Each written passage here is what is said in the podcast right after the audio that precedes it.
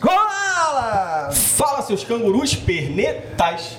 Nós somos o Aqui na Austrália Podcast. Eu sou o Edgar. Eu sou o Diego. E esse é o episódio da Boa Ideia. Episódio da boa ideia, gostei, Episódio gostei, gostei. 51, sempre uma boa ideia do nosso, 5.1. do nosso podcast. Muito obrigado, galera, que está assistindo a gente neste dia especial. Aqui, como vocês podem ver ali fora, tá uma luz linda, um sol maravilhoso. Solzão. E obrigado, galera. Por favor, curtam esse vídeo, compartilhem, se inscrevam no canal. E vocês do Instagram, muito obrigado. Boa, obrigado pela moral de sempre, gente. Perguntinha, hoje vai ter mais perguntinha, né? Mas antes eu queria lançar uma aqui, Ed. Onde a gente braba. Nós estamos aqui agradecendo novamente. A semana passada foi um episódio top no Sussa Café. Obrigado por ceder esse espaço aqui nesse lugar maravilhoso. Decidimos repetir a dose, né? Exatamente. Porque- Eles muito, Pô, muito bem recebidos Muito bem aqui, recebidos. né? Aqui, Pô, temos aqui aqui, ó. aquela comidinha topzera aqui, ó. Hoje nós temos o nosso sanduíche de mortadela maravilhoso. Esfirra, Esfirras, de queijo, queijos. cafezinho. Nossa, bom tá- demais. tô- Então, eu, eu acho que esse é o, é o que a gente, esse é o que a gente queria com esse podcast, cara. É. Coisa assim, tá ligado? Exatamente, O resto é- assim, né? resto tá em segundo plano. Muito bom ser recebido assim, né? Então, Obrigado, Sussa Café, pelo espaço. E vamos, antes de começar, chamar aquela galera que está dando Representa. a força, representa a gente. Então Seleção. venha, venha, venha, venha. Venha seleção. Patrocinadores. Começando pela West One, a minha, a sua, a nossa agência de intercâmbio. A West One tem um até no nome, né? Só pra lembrar pra vocês aí, né? Inclusive, galera, pessoal que estiver aí no Brasil, quiser vir pra Austrália, quiser vir pra Perth, conhecer a gente aqui e tudo mais, né? Entre em contato com a West One, o contato dele já tá aqui na tela. Então, pessoal que também estiver aqui em Perth e de repente tá insatisfeito com a sua agência, né? Dá uma chance lá pra West One que as coisas vão se resolver rapidinho. E agora vamos pro ataque! Seven Migration, você que está no Brasil e tem o sonho de vir para a Austrália, migrar permanentemente, contacte a Seven Brasil, agende a sua consulta para você começar o seu planejamento de vir para cá nos trinques. E se você está aqui na Austrália, veio como estudante, é o turista, se apaixonou por a cidade, apaixonou por esse país e agora quer ficar permanentemente, contacte a Seven, me ajudou Tá ajudando o Diegão, tá ajudando o Gabrielino. Tem muita gente aqui que foi ajudado pela Seven Migration e você será o próximo. Vai lá e contacte a Seven, não é não, gente? Galera, quem também tá com a gente é a Mr. Clean. A Mr. Clean é o seguinte, eles vão te ajudar. Você que tá com seu carro aí, sua caranga, precisando de um trato, tá podre, né?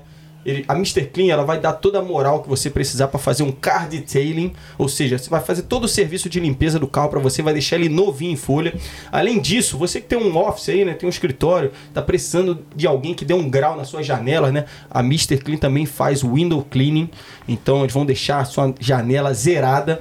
E além disso, tem uma nova promoção lá rolando, é, mas é por tempo limitado, hein, galera? Que o pessoal que estiver precisando aí fazer um revestimento de pintura no seu carro, como a gente bem sabe, né? Aqui na Austrália o, o sol castiga, a chuva é ácida, ou seja, se você não cuidar da pintura do seu carro, logo logo vai pro brejo, né? Então procura Mr. Clean, eles vão te ajudar com todos esse tipo de serviço, porque lá você vai encontrar profissionais de limpeza altamente capacitados.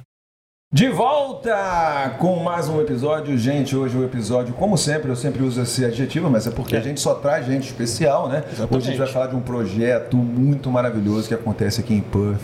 Estamos aqui com uma, da- uma das idealizadoras, quem toca o projeto. A gente vai descobrir o que, que é, esse projeto faz para a comunidade. Isso aí. E, e como foi que surgiu, né? Exatamente. Ainda é mais saber um pouquinho da história da Aline também, né? Isso, acho que esse, esse aqui é o interessante, né? Saber de onde surgiu a ideia, como foi para implementar. Então a gente vai tirar todas essas, essas dúvidas hoje. Antes de apresentar nossa queridíssima convidada, vou pedir para você aumentar aqui ó, o meu retorno, que eu gosto de me sentir bem aqui envolvido nesse mundo do podcast. Você está bem agora? Agora sim, agora, agora, agora até arrepia agora. Vamos lá. Então, com vocês, Aline Arruda, Projeto Cabana! Que isso, hein? Apresentação, gostou? Me senti aqui no palco. Tem até a palminha. Tá tá vendo? Aline, seja muito bem-vinda ao nosso podcast. Como é que você tá? Gente. Eu tô ótima. Esse sol maravilhoso lá fora. Finalmente a chuva parece que acabou. Oh, até e que aqui enfim, no né? Sussa Café. Esfirra, pão de queijo, um cafezinho maravilhoso. Não tinha como tá melhor. Bom demais, né? Eu- a gente pode repetir mais pra frente algumas vezes isso aí, né? Boa, Você eu vê. quero muito, né? Eu vou começar pra dar aquela quebradinha no gelo. Aline, eu vou perguntar pra você quem é a Aline Arruda aqui na Austrália. Vamos lá. Bom, aqui na Austrália a Aline já foi como todos nós, a gente se reinventa. Eu acho que essa coisa mais legal que a Austrália traz pra gente, né? Essa Aham, possibilidade da gente ser quem a gente quiser. E hoje em dia, porque a gente fala da história, a Aline já foi muita coisa, mas hoje em dia a Aline é mãe da Amanda, de 6 anos, do Daniel, de 4 anos, esposa do André, é presidente do Projeto Cabana, diretora, coordenadora, quem toca lá. E eu também sou CEO e fundadora da Livros for Kids Austrália, que é uma livraria que traz livros em português para pra gente aqui. Ah, legal demais. Caraca. Caraca, que, que resposta boa, hein? É, não, peraí, ela, ela treinou, ela treinou, certeza, certeza. Não é possível, cara. gente, eu Pô. sou leonina, isso vem do sangue. Aí, ó, melhor isso demais. aí, assim que é bom. bom, assim que é bom. Já facilita até o nosso, nosso Facilita, trabalho, né? Nós já sabemos muito bem que é a Aline aqui na Austrália. Então, Aline, quando, quando que você chegou aqui? Exatos 10 anos. Ah, Dez hoje? É. Uma data especialíssima. Sário. Data espe- Aí, ó. Só Merece, né? Parabéns, parabéns. Uma, data década de. Austrália. Tô chegando lá, Uma tô chegando década. lá. Vamos chegar lá. Daqui a pouco eu tô lá. Quando você decidiu vir pra cá, o que que foi esse... que te deu esse clique? O que que foi o turning point do, do Brasil de... Turning Pô, point. Bart, Gostou dessa expressão? Anota aí, anota aí. Né? Ficou Que, bonito. que, que, que que foi assim que te deu o clique de falar, acho que aqui não tá dando mais, não sei, vou tentar uma coisa diferente, que, como é que foi isso aí? Então, acho que a minha história com a Austrália, ela, na verdade, é uma história fora do Brasil. Começou segunda vez que eu morei fora do Brasil. Eu fiz intercâmbio nos Estados Unidos também, quando eu tinha 17 anos. E eu não amei morar nos Estados Unidos, então eu voltei para o Brasil meio, ah, nem sei se é para mim morar fora, né? Porque eu não achei os Estados Unidos um país muito bacana de morar. Para mim, mas não tem nada, assim, a ver comigo. Você fez é, curso ou Eu, fiz, eu, eu estudei no na escola lá, eu fiz o high school, Ah, os últimos seis meses. A imersão na cultura americana mesmo, numa cidade minúscula no interior da Carolina do Norte, onde todo mundo fala hey y'all, how you doing? Basicamente. é. Qual, qual- você lembra o nome da cidade? Robbins, lembro, eu tenho contato com a minha família americana até hoje. Inclusive, a minha mãe americana foi madrinha do meu casamento. Ela foi ao Caraca. Brasil para ser madrinha do meu casamento. A gente tem muito contato. Eu chamo de família americana, minha irmã, Você meu chegou irmão. a criar uma raizinha lá, pelo menos. A Aline é uma pessoa que cria raízes. A Aline é uma pessoa que ela tem muito essa conexão com as pessoas. Boa. Então, eu criei muito essa conexão, não só com eles, com os meus amigos de lá. Mas em 2018, depois de, do fim de um relacionamento abusivo de sete anos, eu resolvi tirar um sabático. Eu já estava em crise, então eu era advogada na época, trabalhava na área ambiental. Ah, sim. E eu resolvi tirar um sabático, não queria mais, queria pensar na vida e fui para Itália. Então eu morei seis meses na Itália. A ideia era ficar um ano, mas a crise de 2008 estourou e ferrou todos os, todos os planos, basicamente. Mas foi super importante porque eu voltei para o Brasil com a certeza de que eu não queria mais ficar no Brasil. Porque eu morei na Itália, que era um país de terceiro mundo dentro da Europa, né? E a minha vida era incrível, assim, era uma vida simples, sabe? Todo aquele monte de coisa que a gente precisa no Brasil, e segurança, e pagar para tudo. Lá não, eu tinha minha bicicleta, fui com uma mochila e vivi muito bem seis meses lá. Então eu voltei já assim, eu não quero mais ficar. Mas o que faltava para eu morar mesmo fora era o André. Que a gente era amigo na época, a gente nem, nem tinha nada. E quando eu voltei, a gente começou a conversar muito mais, e daí foi que a gente foi, a gente saiu. No, nossa, primeira, nosso primeiro, nossa primeira ficada foi no show do Kiss. Ah, Super sugestivo, né? A gente fala, primeiro beijo no show do Kiss. Que legal. E daí ele, assim, a gente juntos começou a desmaterializar, porque ele sempre quis muito sair do Brasil também, mas ele nunca teve muita coragem, porque ele era muito pegado à família dele, ainda é, né? Mas de hoje de uma, de uma outra forma. E ele que veio com essa ideia de Austrália, porque eu ficava assim, vamos. Eu voltei para juntar dinheiro e ir embora, vamos. Vamos, todo dia. Lá na Itália era o que, é que você fazia? Então, eu, eu trabalhei como consultora de meio ambiente mesmo, mas numa, numa empresa sem fins lucrativos. Ah, então, o voluntário vem aí. Entendi. Desde sempre, né? Essa, essa pegada mais sem fins lucrativos, para fazer o bem. Eu acho que é muito da minha geração isso, gente. Sei lá, de, ah, é propósito. Que hoje eu olho para isso e falo, ah, não- meu propósito hoje é viver, entendeu? Mas eu ainda tinha muito essa coisa de quero fazer a diferença. Qual a região lá? Eu morei em Firenze, em Florença. Ah, que beleza, hein? Maravilhoso. Por isso eu não queria mais voltar pro, pro Brasil. Lugar maravilhoso daquele, né? Nossa, assim, é, é um sonho mesmo. Você respira cultura, né? Você tá perdido, olha, tem uma estátua de Michelangelo. Sim. Você olha lá, uau! Foi uma experiência maravilhosa, assim. Acho que era exatamente o que eu precisava para eu me conhecer depois de tanto tempo sem ter ideia de quem eu era.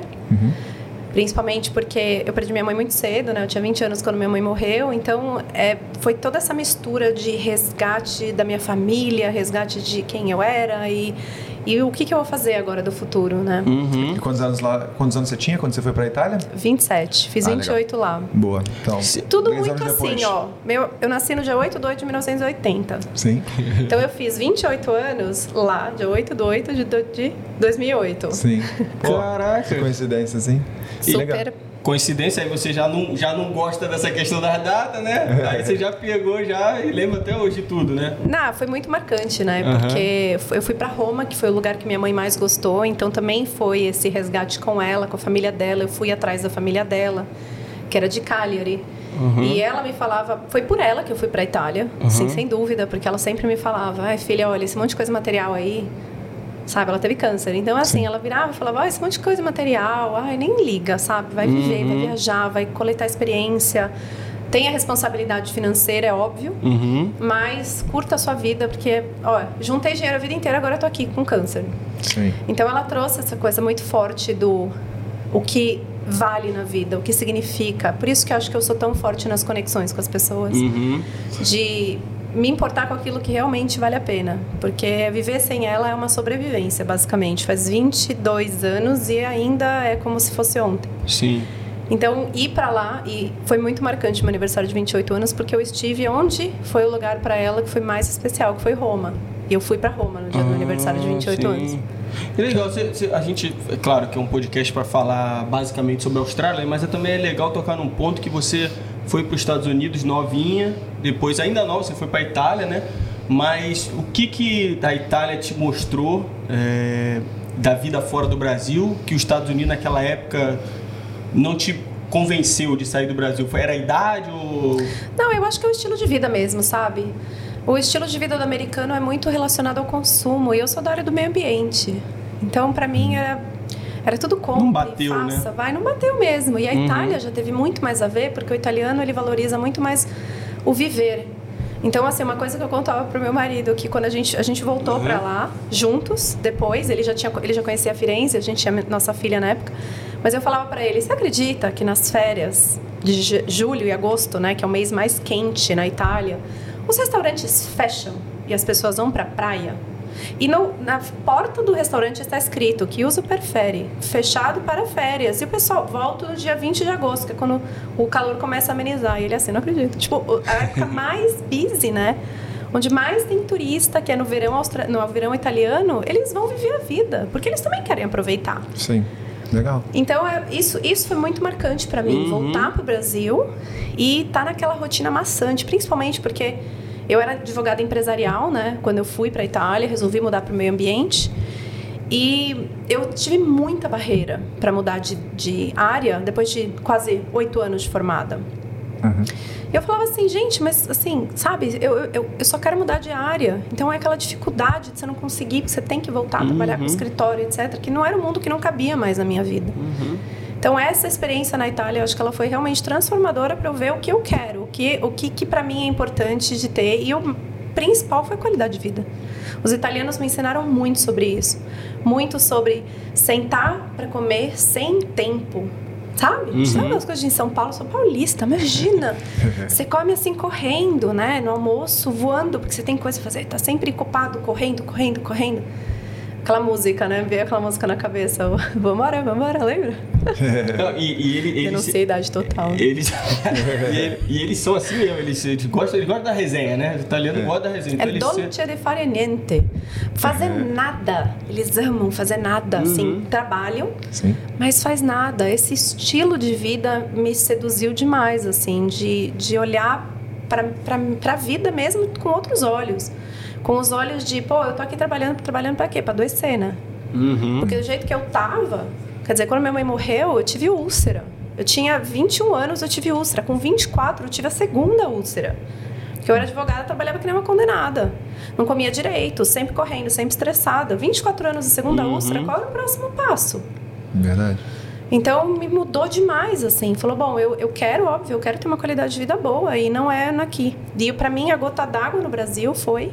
Eu conheci meu marido, a gente começou a namorar, a gente casou. E eu trabalhava já com direito ambiental, então eu consegui abrir minha empresa só assim.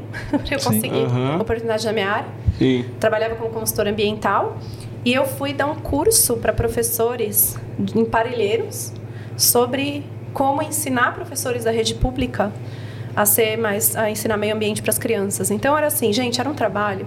Eram quatro horas de aula. Eu ganhava 50 reais para ir até Palheire- Parelheiros, Caramba. Eu não sei nem Onde é que é. É. E olha que a gente conhece extremo da Zona Sul, cidade. quase Itanhaém, assim. Lá de Parelheiros você consegue ver a praia. Itaém já ouvi falar, mas Sim. parelhe, É um lugar meio, parelheiros... meio terra de ninguém, assim. É, um- Uhum. é bem, bem deserto, né? E tem muito agricultor lá, né? De São, em São Paulo. Uhum.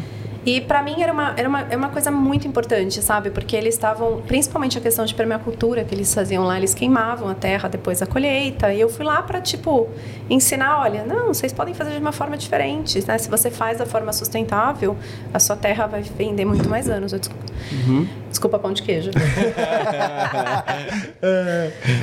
E falou um desculpa aí. dia, gente, foi uma loucura isso. Eu tava adorando, mesmo ganhando nada, era total amor. E daí eu cheguei, eu fui embora, tava indo embora.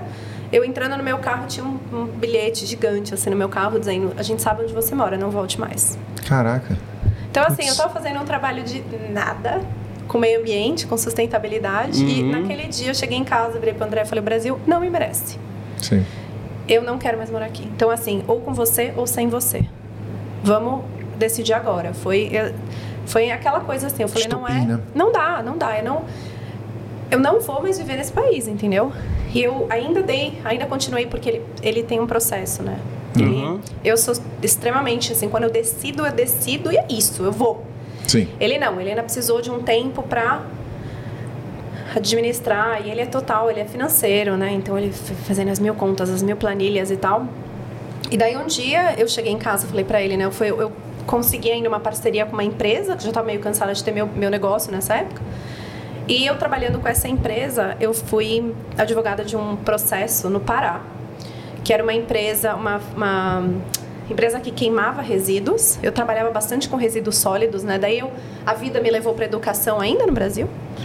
E eu trabalhando, trabalhava com a Política Nacional de Resíduos Sólidos, que era uma lei relativamente nova né, na época, e ensinando as empresas como a é, cuidar dos resíduos de uma forma sustentável, que seguisse a, lei. Sim. E fui para o Pará para esse processo. Então era assim, eram empresas gigantes que mandavam para ser incinerados os resíduos dela nessa empresa. E a empresa não incinerava, ela guardava tudo. E a empresa quebrou. Só que assim, pensa, tinha todos os tipos de resíduos perigosos, porque para ser incinerado no Brasil pela legislação são resíduos perigosos. Parados num site, numa, no, no meio do Pará. E daí teve contaminação do solo, as pessoas começaram a ficar doentes. Uma pegada era em Brokovich, sabe? Tipo, Caramba. tenebroso, assim. Tenebroso. uhum. E o meu cliente era uma empresa de cartucho de impressora. Então, aquela pessoa que, tipo, nem é mega perigoso, mas ele tava lá. E eu fui, eu conheci essa promotora. Essa promotora também foi uma pessoa que foi muito decisiva nas- na minha vida, na, na decisão de largar o direito, principalmente. Uhum. Nova, três filhos, e lá lutando. E eu só olhava para aquela mulher e falava, gente, essa mulher vai ser assassinada. Porque ela tá ali, ela tá é, processando empresas gigantes que claramente não querem ter nada a ver com esse problema. Então eu olhava para ela e falava, meu, e eu perguntei um dia para ela, eu falei, que que você, porque eu fiquei acho que uns quatro dias lá no Pará, em Belém, né? E eu perguntei, eu falei, meu, o que que... c-" E ela, eu tenho plena consciência do perigo, mas é, é o que eu amo fazer. Sim. E foi muito assim, eu olhei e falei, eu não quero ser essa mulher, entende? Eu não quero ficar batendo ali de frente Sim. e co- colocando a minha vida em risco. Não vale a pena, não por esse país. Não vale mesmo. Não valia 10 anos atrás. Sim. E hoje acho que não mudou muita coisa. Acho que se eu continuasse lá, eu estaria maluca. Uhum. Porque o meio ambiente é- é- não é muito valorizado. Já não era e não continua não sendo valorizado.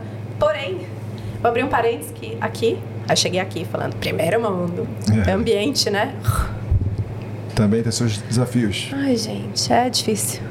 É difícil. Minha área de meio ambiente, realmente, acho que esse ano, quando mudou agora, né, o primeiro-ministro, agora eu consigo ver uma luz no fim do túnel. As coisas melhorando um pouquinho mais pro lado de meio ambiente. Sim. Então agora, quer dizer, como o Labour teve que fazer acordo com o Greens, né, porque ele é assim que eles têm as mai- a maioria, eu sou filiada do Greens aqui, Aí eu comecei a ver um pouquinho mais de interesse, porque eu dou, dar um exemplo super básico para vocês. Reciclagem no Brasil, há 10 anos atrás, dava de um milhão aqui. Eu trabalhei em restaurante quando eu cheguei aqui, não tinha obrigatoriedade de reciclar o lixo orgânico num restaurante. No Brasil, a lei era de 92. E aqui não tinha, eu ficava passada, falando, não é possível. Tipo, como que eles não reciclam? É o mínimo. Quando você fala em meio ambiente e sustentabilidade, é reciclagem. Eu consigo entender, hoje, 10 anos depois, eu consigo entender que o próprio sistema não ajuda, porque cada, cada bairro que você muda tem uma norma diferente. Tipo, eu moro em Scabra. Em Scabra tem o lixo verde, que, é, que são plantas, né? São resíduos de jardim.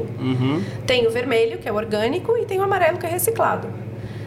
Mas assim, lá em Scabra você separa. Se você não tem, não vai, não tem um saco de levar os saquinhos para um centro de reciclagem espe- específico, você coloca no orgânico. Quando eu morava em Salter Point, que é aqui para o sul, já você colocava no orgânico, no reciclado.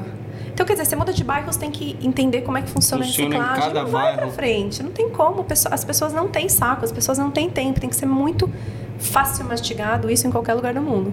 Mesmo na Itália era assim, eu morei uns meses na Suíça também como namorada na Itália, que era uma coisa impressionante, que era tudo embaixo da terra.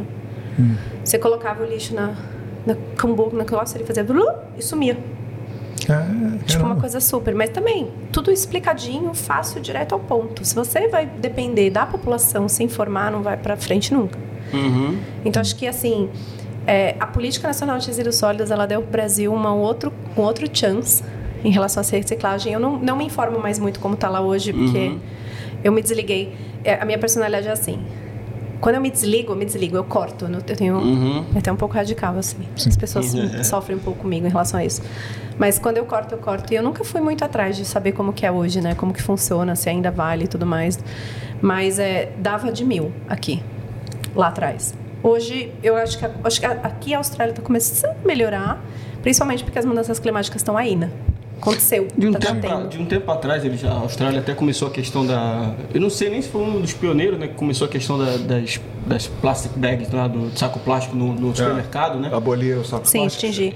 E vai, inclusive, os, os copinhos res- é, reto- é, de single use, né, de café. Café? 2023 não vai mais poder ter. Já não Eu tem lembro canudo, né? um tempo atrás do canudo, Canudo, até pro, tal. pro business lá, pro restaurante, eles pararam, né? Aí falou que era recomendado. Aí eu acho que hoje já tá numa situação de não poder mais, né? Banido. Ou vai, ou vai ser. Acho O que canudo- vão diminuindo aos poucos, é, canudo né? não existe mais. Não existe de mais, né? plástico, não, é Uhum. só de papel agora. Mas o copo, ainda, porque é um, é um problema esse copo. Ele tem, não é só plástico, não é só papel, então a reciclagem dele é bem complicada. Uhum. E tem umas coisas que eu aprendi aqui também assim. A, a WA não tem um centro de reciclagem de vidro. Vidro no Brasil, 100% reciclado. Máximo. Você tritura tudo, esquenta, vai lá e faz de novo, acabou. Tudo certo. Aqui não, em WA não tem. Da costa de lá é diferente, porque eles têm. Porque como o WA é muito isolado, é difícil de conseguir as indústrias aqui.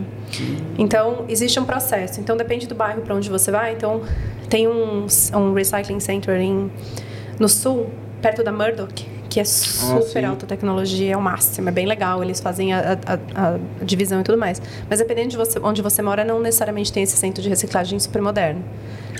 Então muda de bairro para bairro, é é louco. E o que eu aprendi em relação ao meio ambiente é assim. Eu, pelo menos, sou a favor da sustentabilidade, não só do meio ambiente, né? Eu ouvia muito isso quando eu trabalhava com o meio ambiente direto. Ah, você é abraçadora de árvore, né? O estereótipo. Eu falava, não, eu sou sustentável. Então, para mim, não adianta você só focar no meio ambiente não focar na economia, não é assim que funciona. Não tem como. A gente é a sociedade que vive do dinheiro. Não tem, não tem como. A não ser que a gente volte a fazer escambo, quem sabe um dia, mas não vai rolar, entendeu? Bitcoin ali. né? Mas não dá. Se você não, não relaciona, você vê agora. Eu estava lendo uma reportagem falando sobre como melhorou a reciclagem de latinhas quando começaram os centros de troca. Ah, e sim. assim, é 10 centavos por latinha, não é nada, mas mesmo assim. As pessoas começaram a reciclar coisinha. mais, já diminuiu horrores, porque tem um retorno financeiro. Uhum. Então tem que trabalhar de uma forma que seja interessante, fácil e que tenha algum retorno econômico para as pessoas. A mesma coisa com painel solar. Com um monte de incentivo que tem para o painel solar aqui, você tem. A primeira coisa que eu fiz quando eu construí minha casa foi tacar o meu painel solar. Porque a eletricidade aqui é caríssima. Sim. Então não adianta só você pensar, acho que caminhando junto é mais fácil, mas com as mudanças climáticas aí, acho que o pessoal está começando a ver que se não, não age agora, A gente vai ter. E é muito engraçado, porque meus amigos de longa data falam: gente, eu lembro de você falando, vai ser a nossa geração que vai ver mudanças climáticas, não vai ser daqui 100 anos. Sim. Eu falava muito, falava, gente, a gente tem que fazer já. Isso falava 10 anos atrás, né? Uhum. A melhor amiga que mora no Canadá fala isso. Nossa, eu lembro tanto de você porque ela sente demais no Canadá, né? Os, os verão, o verão tá muito mais curto, o calor muito mais intenso. Olha a Europa, pegando fogo. É. Né? Daí tem as inundações, é muita coisa. Mas eu acho que assim, aqui está melhorando bastante. Eu vejo né, com o Greens, principalmente, as reuniões e, e, como eles têm muito mais acesso ao governo, porque o governo passado não está nem aí. Na Liberals, normalmente, é indústria, é emprego, é isso. E com esse viés um pouco diferente, com o novo governo, aí, e principalmente porque eles precisam dos Greens, né? Não é só porque eles também têm esse olhar um pouquinho, o Labour tem olhar para o meio uhum. ambiente, é porque eles precisam dos Greens para passarem as grandes, grandes é legislações. A coligação política ali, né? Exatamente, né? a coligação. É, e, e, você deve manjar mais, assim, até do que a gente aqui, é óbvio, né? É, como é que é com relação às crianças, educação básica, é, aqui na Austrália, eles têm um foco nisso? Isso tem mudado? Ou você acha que ainda tem muita coisa para melhorar com relação a. Tem muita coisa para mudar, mas é, acontece. Eu vejo com meus filhos na escola, né? Eles têm. Então, minha filha vem falando sobre reciclagem, ela vem, ela puxa nossa, nossa, nossa orelha. Uhum. É uma forma muito efetiva de fazer as coisas funcionarem através da educação, é óbvio. Tipo, é assim que eu via. Quando eu fiz faculdade de direito, eu falava, ah, vou mudar o mundo. Aí você entra na profissão e se você não conhece a pessoa, todo mundo suborna, ninguém quer saber de seguir a lei, uhum. ninguém quer saber, todo mundo uhum. só quer o que é bom para você. E no meio ambiente não foi diferente. Era a mesma coisa. O fiscal vinha e falava: Ó, oh, se me dá dinheiro, eu não te notifico. A mesma coisa, igual. O uhum. sistema é, é o mesmo. Mas com a educação, não. Foi aí que a educação me atraiu tanto. Porque eu falei: pô, beleza, posso não conseguir fazer muita diferença aqui. Mas eu consigo fazer aqui. Porque se você ensina legal a criança, ela vai ser um adulto diferente. Não é uhum. mais mudar o mundo, sabe? É o mudar o seu entorno. Você consegue. Eu falo, gente, se eu conseguir com tudo que eu faço, se eu consigo atingir duas pessoas a minha vida inteira, já valeu viver. E que essas duas pessoas sejam meus filhos, uhum. que seja. Uhum. Pelo menos com eles. E sim, educação puxa. E tem, assim, eu trabalhei em childcare aqui também. Então, peraí, quem, me trouxe, quem me trouxe uhum. pra Perth, na verdade, foi meu marido. Isso, boa. Vamos lá. Vou voltar. Pra gente não perder a timeline. Assim, Aline boa, fala legal. pra caramba também. Não, mas tá, tá, tá, tá dando uma aula. Advogada, professora, você vai é vendo, isso aí, né? vai embora. Então, assim, quando eu, eu, comecei a colocar ele um pouco contra a parede, falei, eu preciso saber se a gente vai ou não, e ele virou, chegou um dia. Aí, o universo é maravilhoso, né? Ele foi mandado embora. No trabalho, eu falei, pronto, agora vai. É, agora sinal vai divino. Não é? é. Pô, foi mandado embora e sem aquela situação que muita gente já contou aqui de tipo assim, tô querendo meter o pé do Brasil, Acho que de repente lá no trampo, é. fazer um, dar um migué e tal. É, pra ser mandado embora, é. conseguir as verbas e tudo mais. No caso dele foi, ele trabalhava em consultoria, odiou cada segundo. Coincidência mesmo. Foi total, é pra ser. Ele odiava o trabalho, na verdade. Ele não gostou de trabalhar de consultoria. A gente tava no nosso primeiro ano de casado, eu mal via meu marido, sabe? Uhum. Foi uma série de coisas, assim. Eu sou de Interlagos, morei minha vida inteira em Interlagos. Ele os pais dele reformaram o apartamento que ele morava na Paulista pra gente ir pra lá. Uhum. A gente uhum. não teve como dizer não. Eu odiei morar em apartamento, nunca mais na minha vida. Essa prisão. Uhum. E daí ele foi mandado embora. Um dia, belo dia, chegou em casa do trabalho. Eu trabalhava com a consultoria, né? Na época, cheguei ele virou e falou assim: Eu acho que eu sei para onde a gente vai. E a gente, na época, ele na, com a consultoria, ele tinha contato com a Argentina, África do Sul. A gente começou a ver tudo. Eu falei até para os Estados Unidos, meu amigo. Vamos Uhum.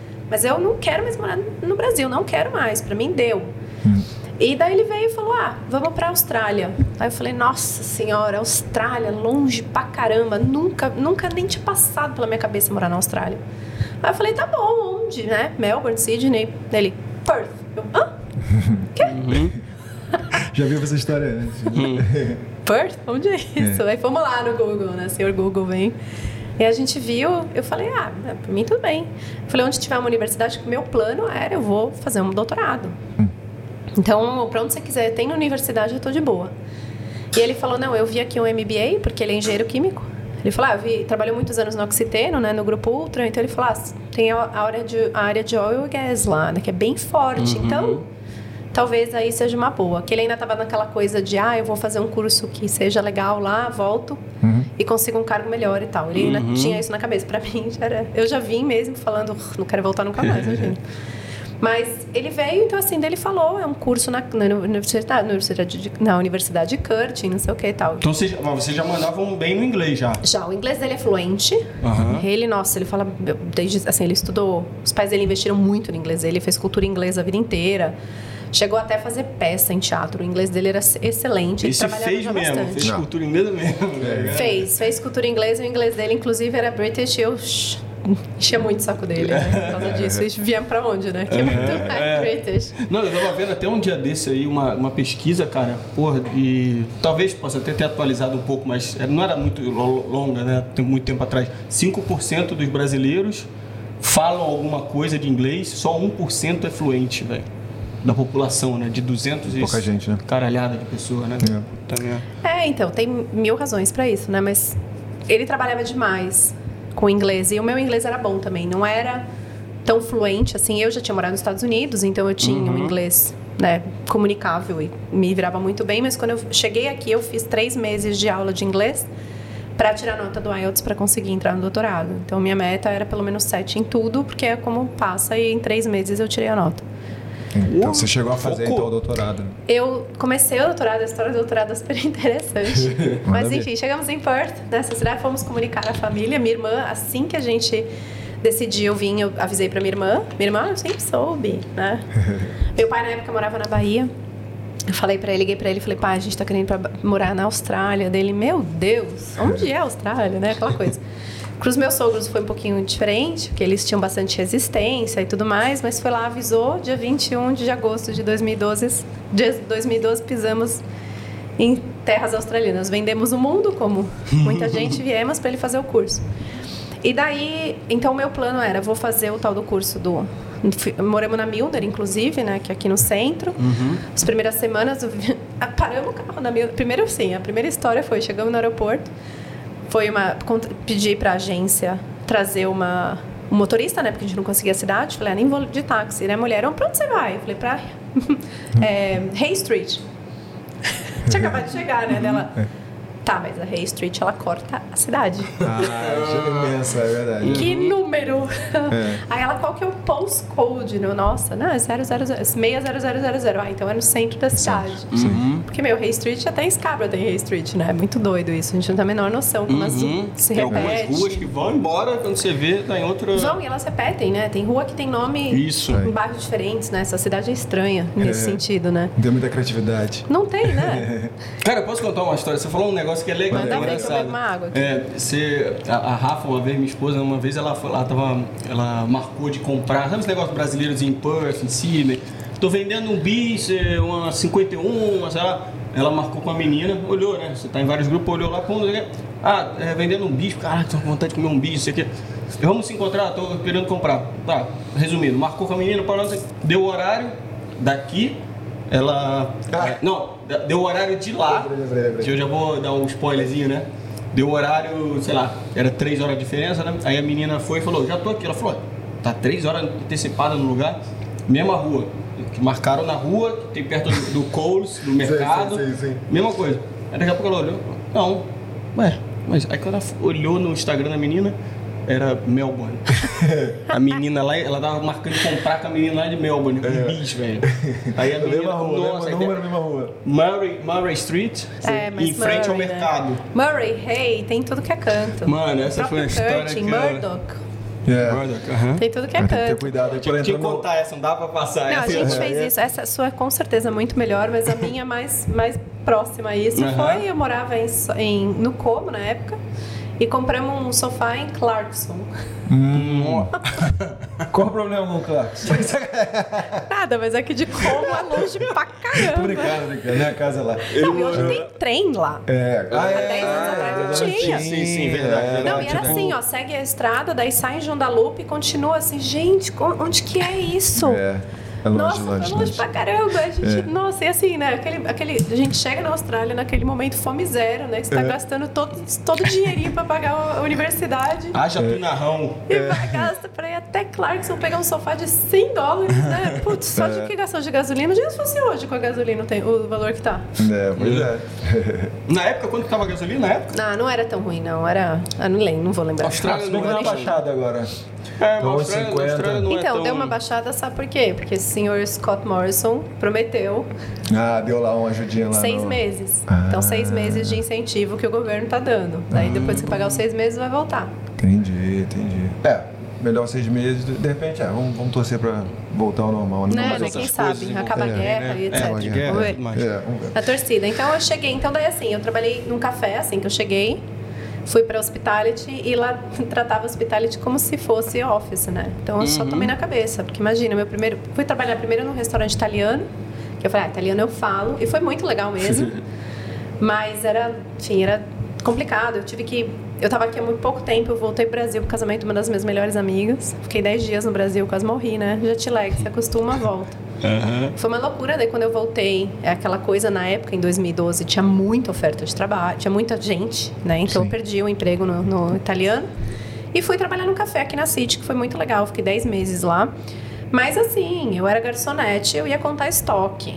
Então eu tomei muito na Ah, cabeça, sim. sabe? Eu Aham. acho que é aquela coisa, a gente acha que eu acho que hoje eu faria totalmente diferente. Eu pegaria, iria, pegaria muito mais leve, com certeza. Mas eu lembro do meu chefe falando assim: Meu, não se esquece nunca que você só é uma garçonete. Entendi. Eu lá contando, falei, acabou, acabou o guardanapo, precisamos comprar guardanapo. Cadê o telefone do fornecedor de guardanapo, sabe? E ele nem aí. Uhum. E eu assim, gente. Querendo Depois de um tempo. um, né, trabalhar um mais, extra, né? fazer um extra e o pessoal não, dá, não dava valor. É a gente, né? Tipo, acho que a gente vem de uma cultura que se você não faz seu trabalho direito, tem 555 trilhões de pessoas querendo seu emprego para ganhar menos que você. E a gente traz isso com a gente. Yeah. Então, quando a gente chega aqui, a gente dá o nosso melhor. E o nosso melhor para eles é muito. Yeah. Então, é, eu não. Pô, a gente é super qualificado. Então, você fala, meu, eu, eu vou fazer isso, vou ajudar, né? O negócio a crescer e tal. Só que, eu, assim, aquele foi um trabalho que eu chorava todos os dias, porque ele era extremamente grosso. Era muito babaca. Teve um ato de bondade dele que foi lindo. Foi no carnaval. Eu amo carnaval.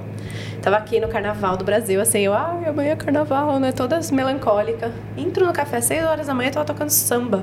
Olha.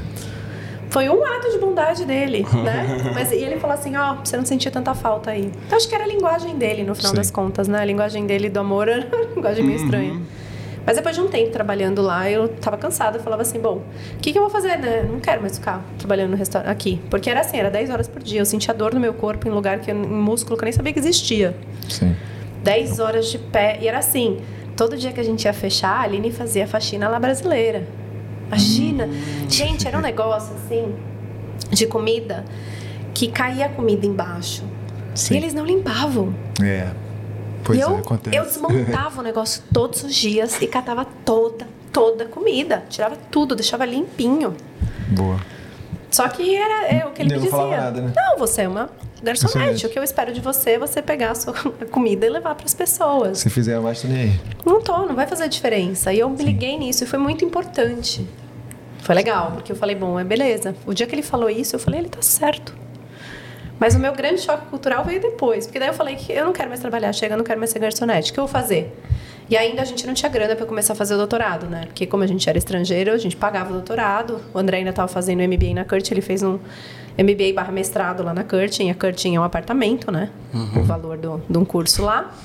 E eu fui... Eu falei, o que, que eu gosto de fazer da vida? Bom, gosto de meio ambiente, mas não tenho como trabalhar com meio ambiente agora. Gosto de animal. Fui ver, trabalhar com animal. Nossa, você tem que fazer um estágio não remunerado lá. Muito difícil. Gosto de criança. Vou ver, temporário, né? Vou lá. Fiz o tal do curso, três meses em casa o curso ainda. Eu fiz online, porque eu não precisava do visto, né? Então conseguia dessa forma.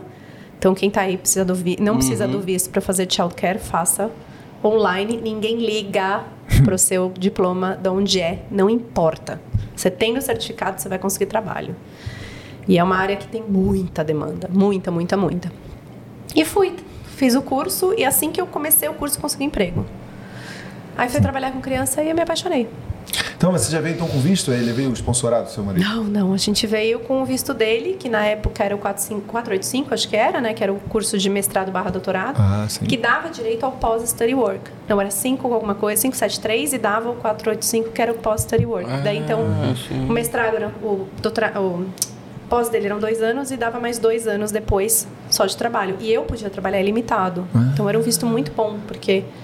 Ele, Sim. eu, eu, eu trabalhava 50 horas por semana. Então a gente conseguia pagar todas as contas daqui com dinheiro que a gente ganhava aqui, que eu ganhava aqui.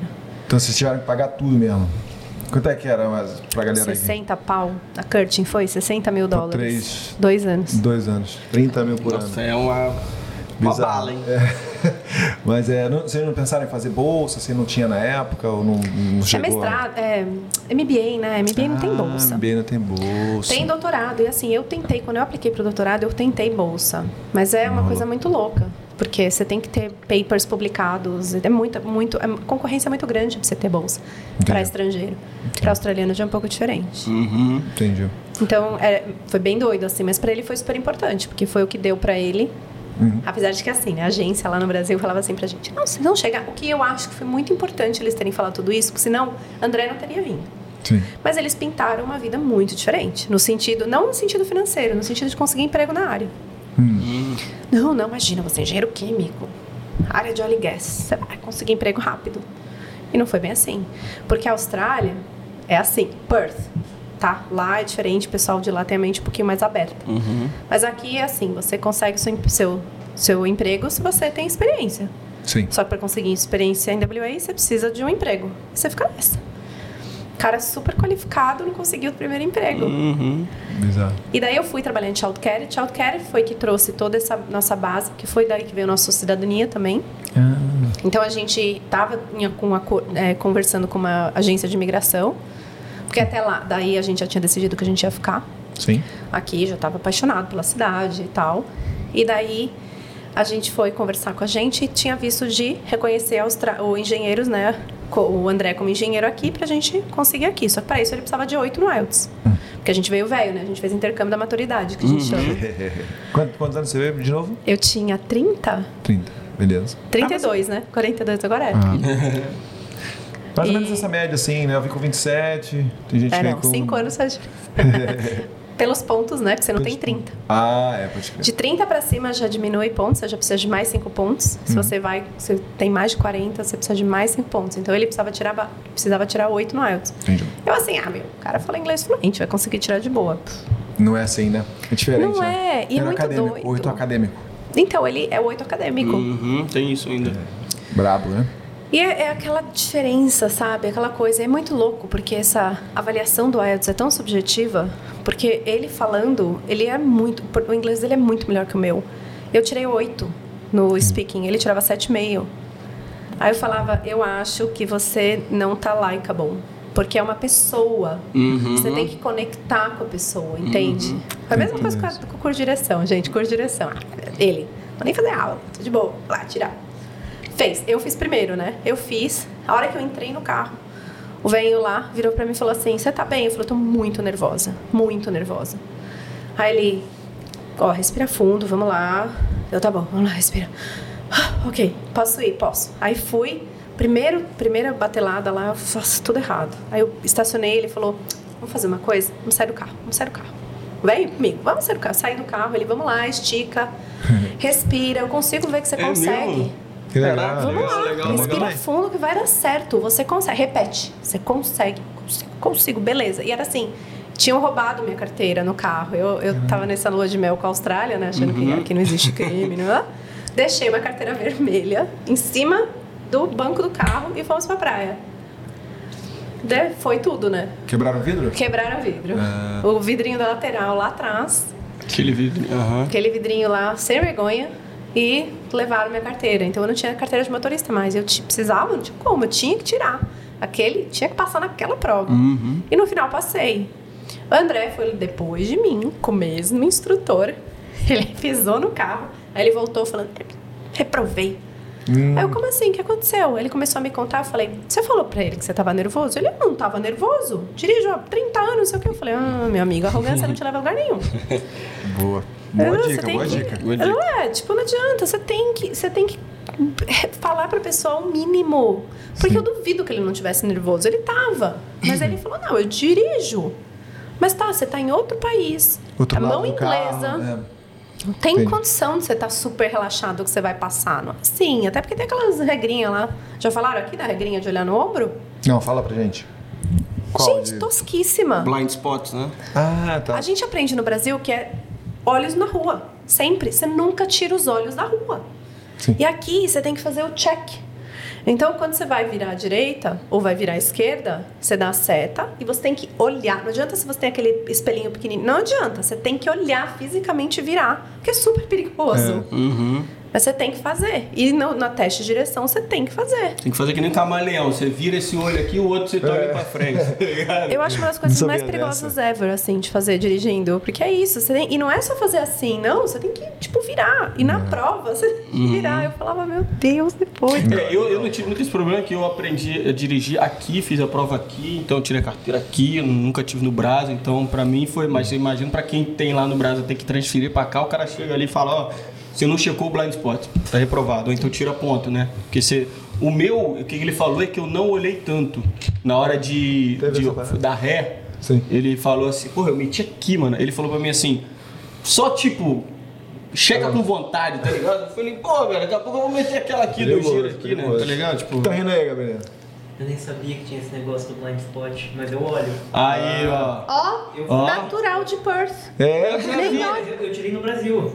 é. Mas você já tinha Perth no seu sangue. Tá vendo só? Caraca, isso aí Não, tá faz é o esse destino. No é o Brasil- destino. No Brasil eu fiz- eu isso e o cara me deu tipo, entendeu? De ficar olhando pra trás. Muito bom tocar nesse usar assunto, o muito legal. peitinho aqui assim Uhum. e fazer- e olhar pra... Não, não olhar pra trás, vai olhar pro... Use seus espelhos. É, não usar é? os O Brasil é isso, não? exatamente, Para isso usa que você tem.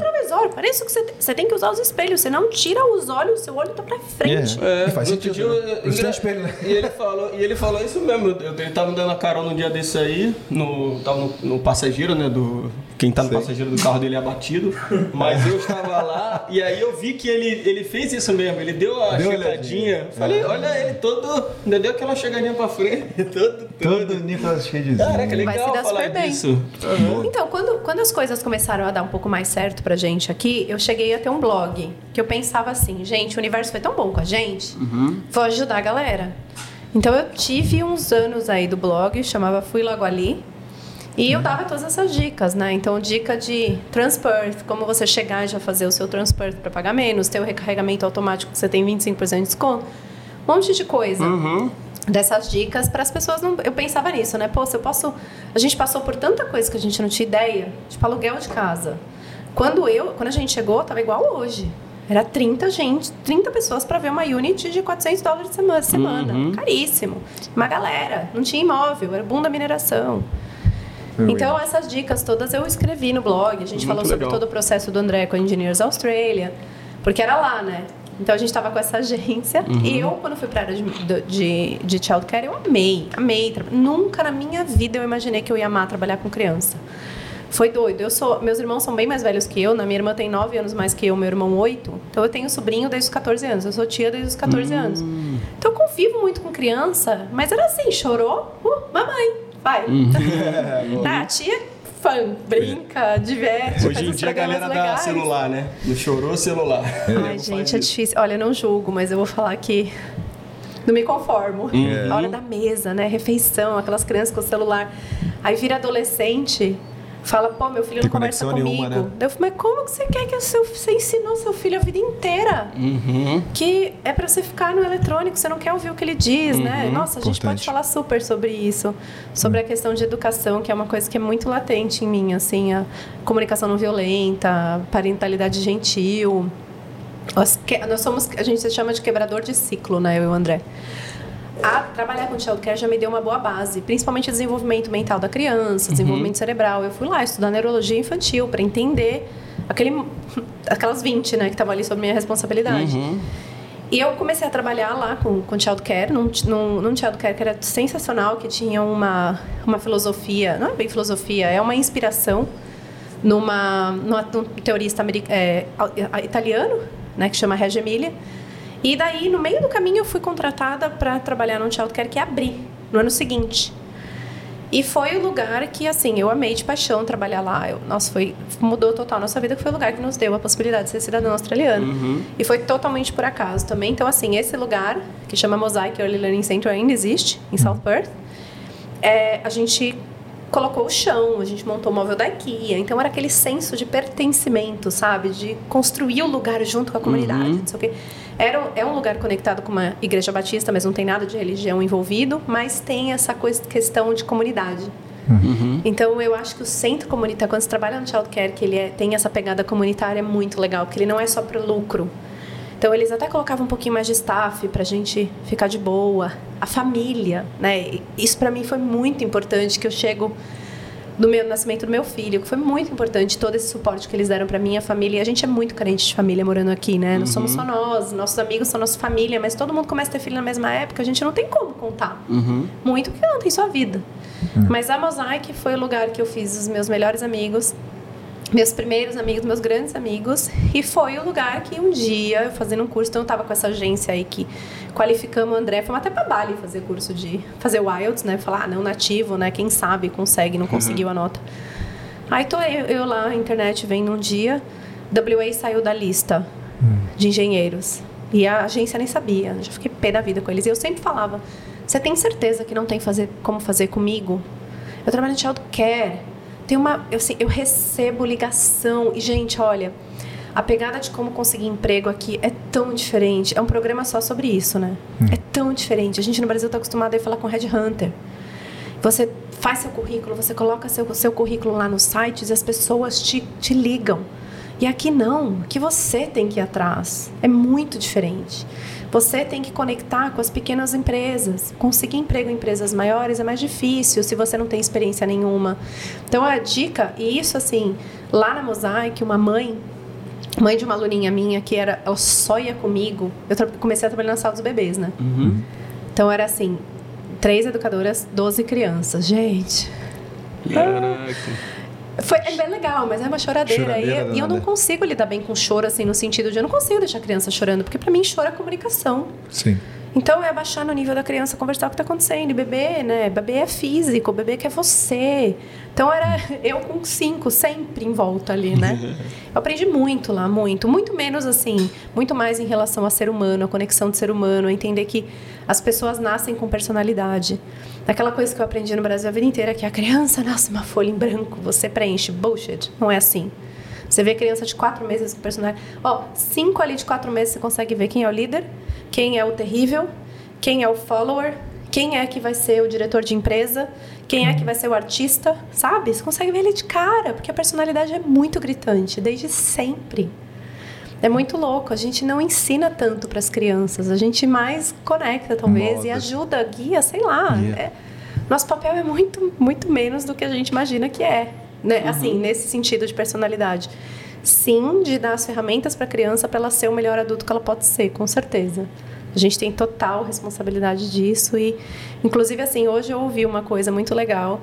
Eu sou total do podcast, eu amo podcast, ouço podcast, é o que é o que dá, né? Vida de mãe, é empresária, aquela coisa.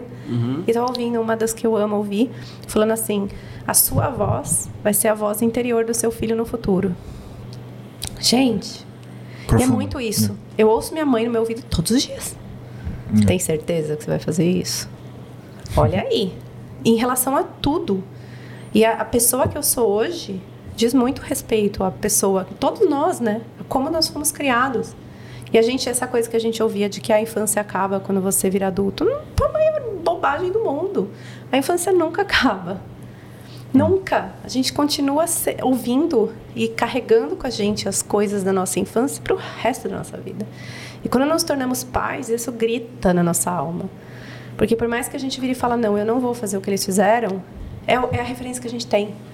Então, e é assim, o relacionamento que a gente quer construir, né, com os nossos filhos e com as crianças em geral. Então, eu sou muito apegada às pessoas e foi muito difícil para mim também, por um lado, trabalhar no child, quero ver as crianças indo embora. Então, hoje eu tenho conexão com várias das famílias também. Sou amiga de várias deles e a gente se encontra. Eu quero ver as crianças crescendo e tudo mais. Mas, enfim, um dia eu estava lá num treinamento e eu conversando com uma brasileira que conheci por total coincidência. Ela falou para mim, visto? Né, contando da vida, né? Que a gente se conecta, já vira melhor amigo. Aí eu falei, não, a gente ainda não tem, a gente tá esperando, não sei o que e tal, tô me esperando o André, qualificando ele como engenheiro. Ela falou, mas e por você? Deu, pô, estamos com uma agência, a agência falou, ela falou, Aline, 187, dá uma olhada. Falei, como assim? Vai nesse agente que ele é especialista em educação. Aí eu fui nesse agente ele falou, e é ridículo. E na época, o Percy hoje é Regional de novo, né? Mas foi assim, foi rapidinho. Eu fui falar com a minha chefe, já trabalhava dois anos lá. Fui falar com a minha chefe, minha chefe falou, óbvio, que você precisar. E não era sponsor, eu não tinha, eu não tinha que estar conectado a eles. Então era, eles me nominavam. Pro regional, né? É, nossa, um visto maravilhoso. Em dois anos a gente era cidadão. Então foi um processo de boa. A- o lugar que eu trabalhava jamais aceitaria essas coisas, essas gambi que a gente acaba tendo que fazer assim, ah, eu pago o visto, você, e daí você Sim, desconta, sim. você paga, eu te pago, Uhum. porque Sim. não necessariamente a empresa quer pagar a grana alta que é você ter, uma, um estrangeiro, então você fala, não, eu pago. Sim. Mas você só faz o depósito para aparecer lá e a gente. Você desconta no meu Certo. salário, né? Você faz essas coisas. E eles não, não jamais fariam isso. Então, eles precisaram gastar 500 dólares com a nominação. Foi isso. Acabou. Foi isso. O, dia, o resto todo foi a gente. Muito bom. Então, e é- foi isso. Assim, essa foi a, o nosso. A história até Caraca. chegar ali, né? Então, você ia tentar com o seu marido, engenheiro, e aí não deu certo, e você viu essa outro, outro caminho, foi por você então. Mas aí você tinha dois anos para estudar, ele tinha dois anos para estudar, dois anos para ficar na Austrália, e nesse meio tempo você descobriu essa nova, nesse novo caminho, né? É, então, ali, nessa época, ele tinha acabado de terminar a universidade, ele estava no. No grad-. Graduated. É, o graduate que te dá. Então, assim, é um visto muito legal. Sim. Porque ele é um visto que você estuda o MBA, não? Então você faz o, sua o que você quer, que é uma pós-graduação normalmente, né? Que tem um peso legal. Apesar de que assim, diferente do que você for trabalhar. Ai, gente, Austrália, né? Austrália, sem Austrália. Tem gente que não precisa nem de, assim, eu acho muito legal isso, que é- eu você nem toda profissão precisa de faculdade, Sim. universidade. Nem toda profissão precisa de pós-graduação, doutorado. A gente no Brasil, a gente cresce assim, se você não faz universidade, você não é ninguém. Aí você vai fazer uma universidade com 17 anos que você nem tem ideia se é o que você quer ser. Você vai fazer lá porque você tem que fazer, porque senão você não vai ser ninguém. Agora chega uma cobrança, né? Nossa senhora, uma cobrança, não é? Você tem que fazer, Muita o que, que você vai ser? E eu ainda fui fazer seis meses de intercâmbio. Então eu consegui resolver o que eu queria ser com 18 anos. Então, mas mesmo assim, eu sou advogada hoje? Não sou, né? E não tenho a menor vontade de ser. Não, não tem nada comigo. Eu fui ser porque é o que era. Deu, é o que foi. Mas eh, eles não têm essa pressão aqui.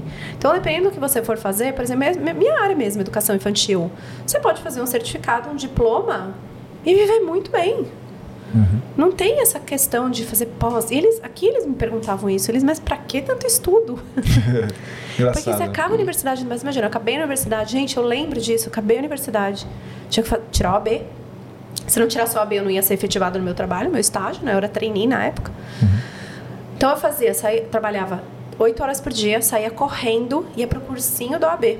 E ficava até 11 da noite, chegava em casa, estudava até as duas, uma mais ou menos, tinha que estudar todo dia pra tirar a prova do AB. Passei no AB, uh, pronto, consegui, foi efetivada. Eu lembro o dia que eu fui falar pro meu chefe, passei na OAB, ele maravilhoso. E aí, como que vai ser o, o- a pós-graduação? Eu pô, nem terminei de pagar ainda, calma. a, a OAB custa quase 600 reais, né? E ele, não, vamos conversar, porque daí eu, faço suas cartas de recomendação, você vai fazer direito empresarial, o que você acha? Trabalhava no Porto na época, né? Ou direito marítimo, ou empresarial, e eu, nossa. E não para, a gente não pode parar no Brasil, né? Porque é muita gente querendo, assim, é- a, a- a concorrência é muito grande. Então você tem que toda hora estar se especializando.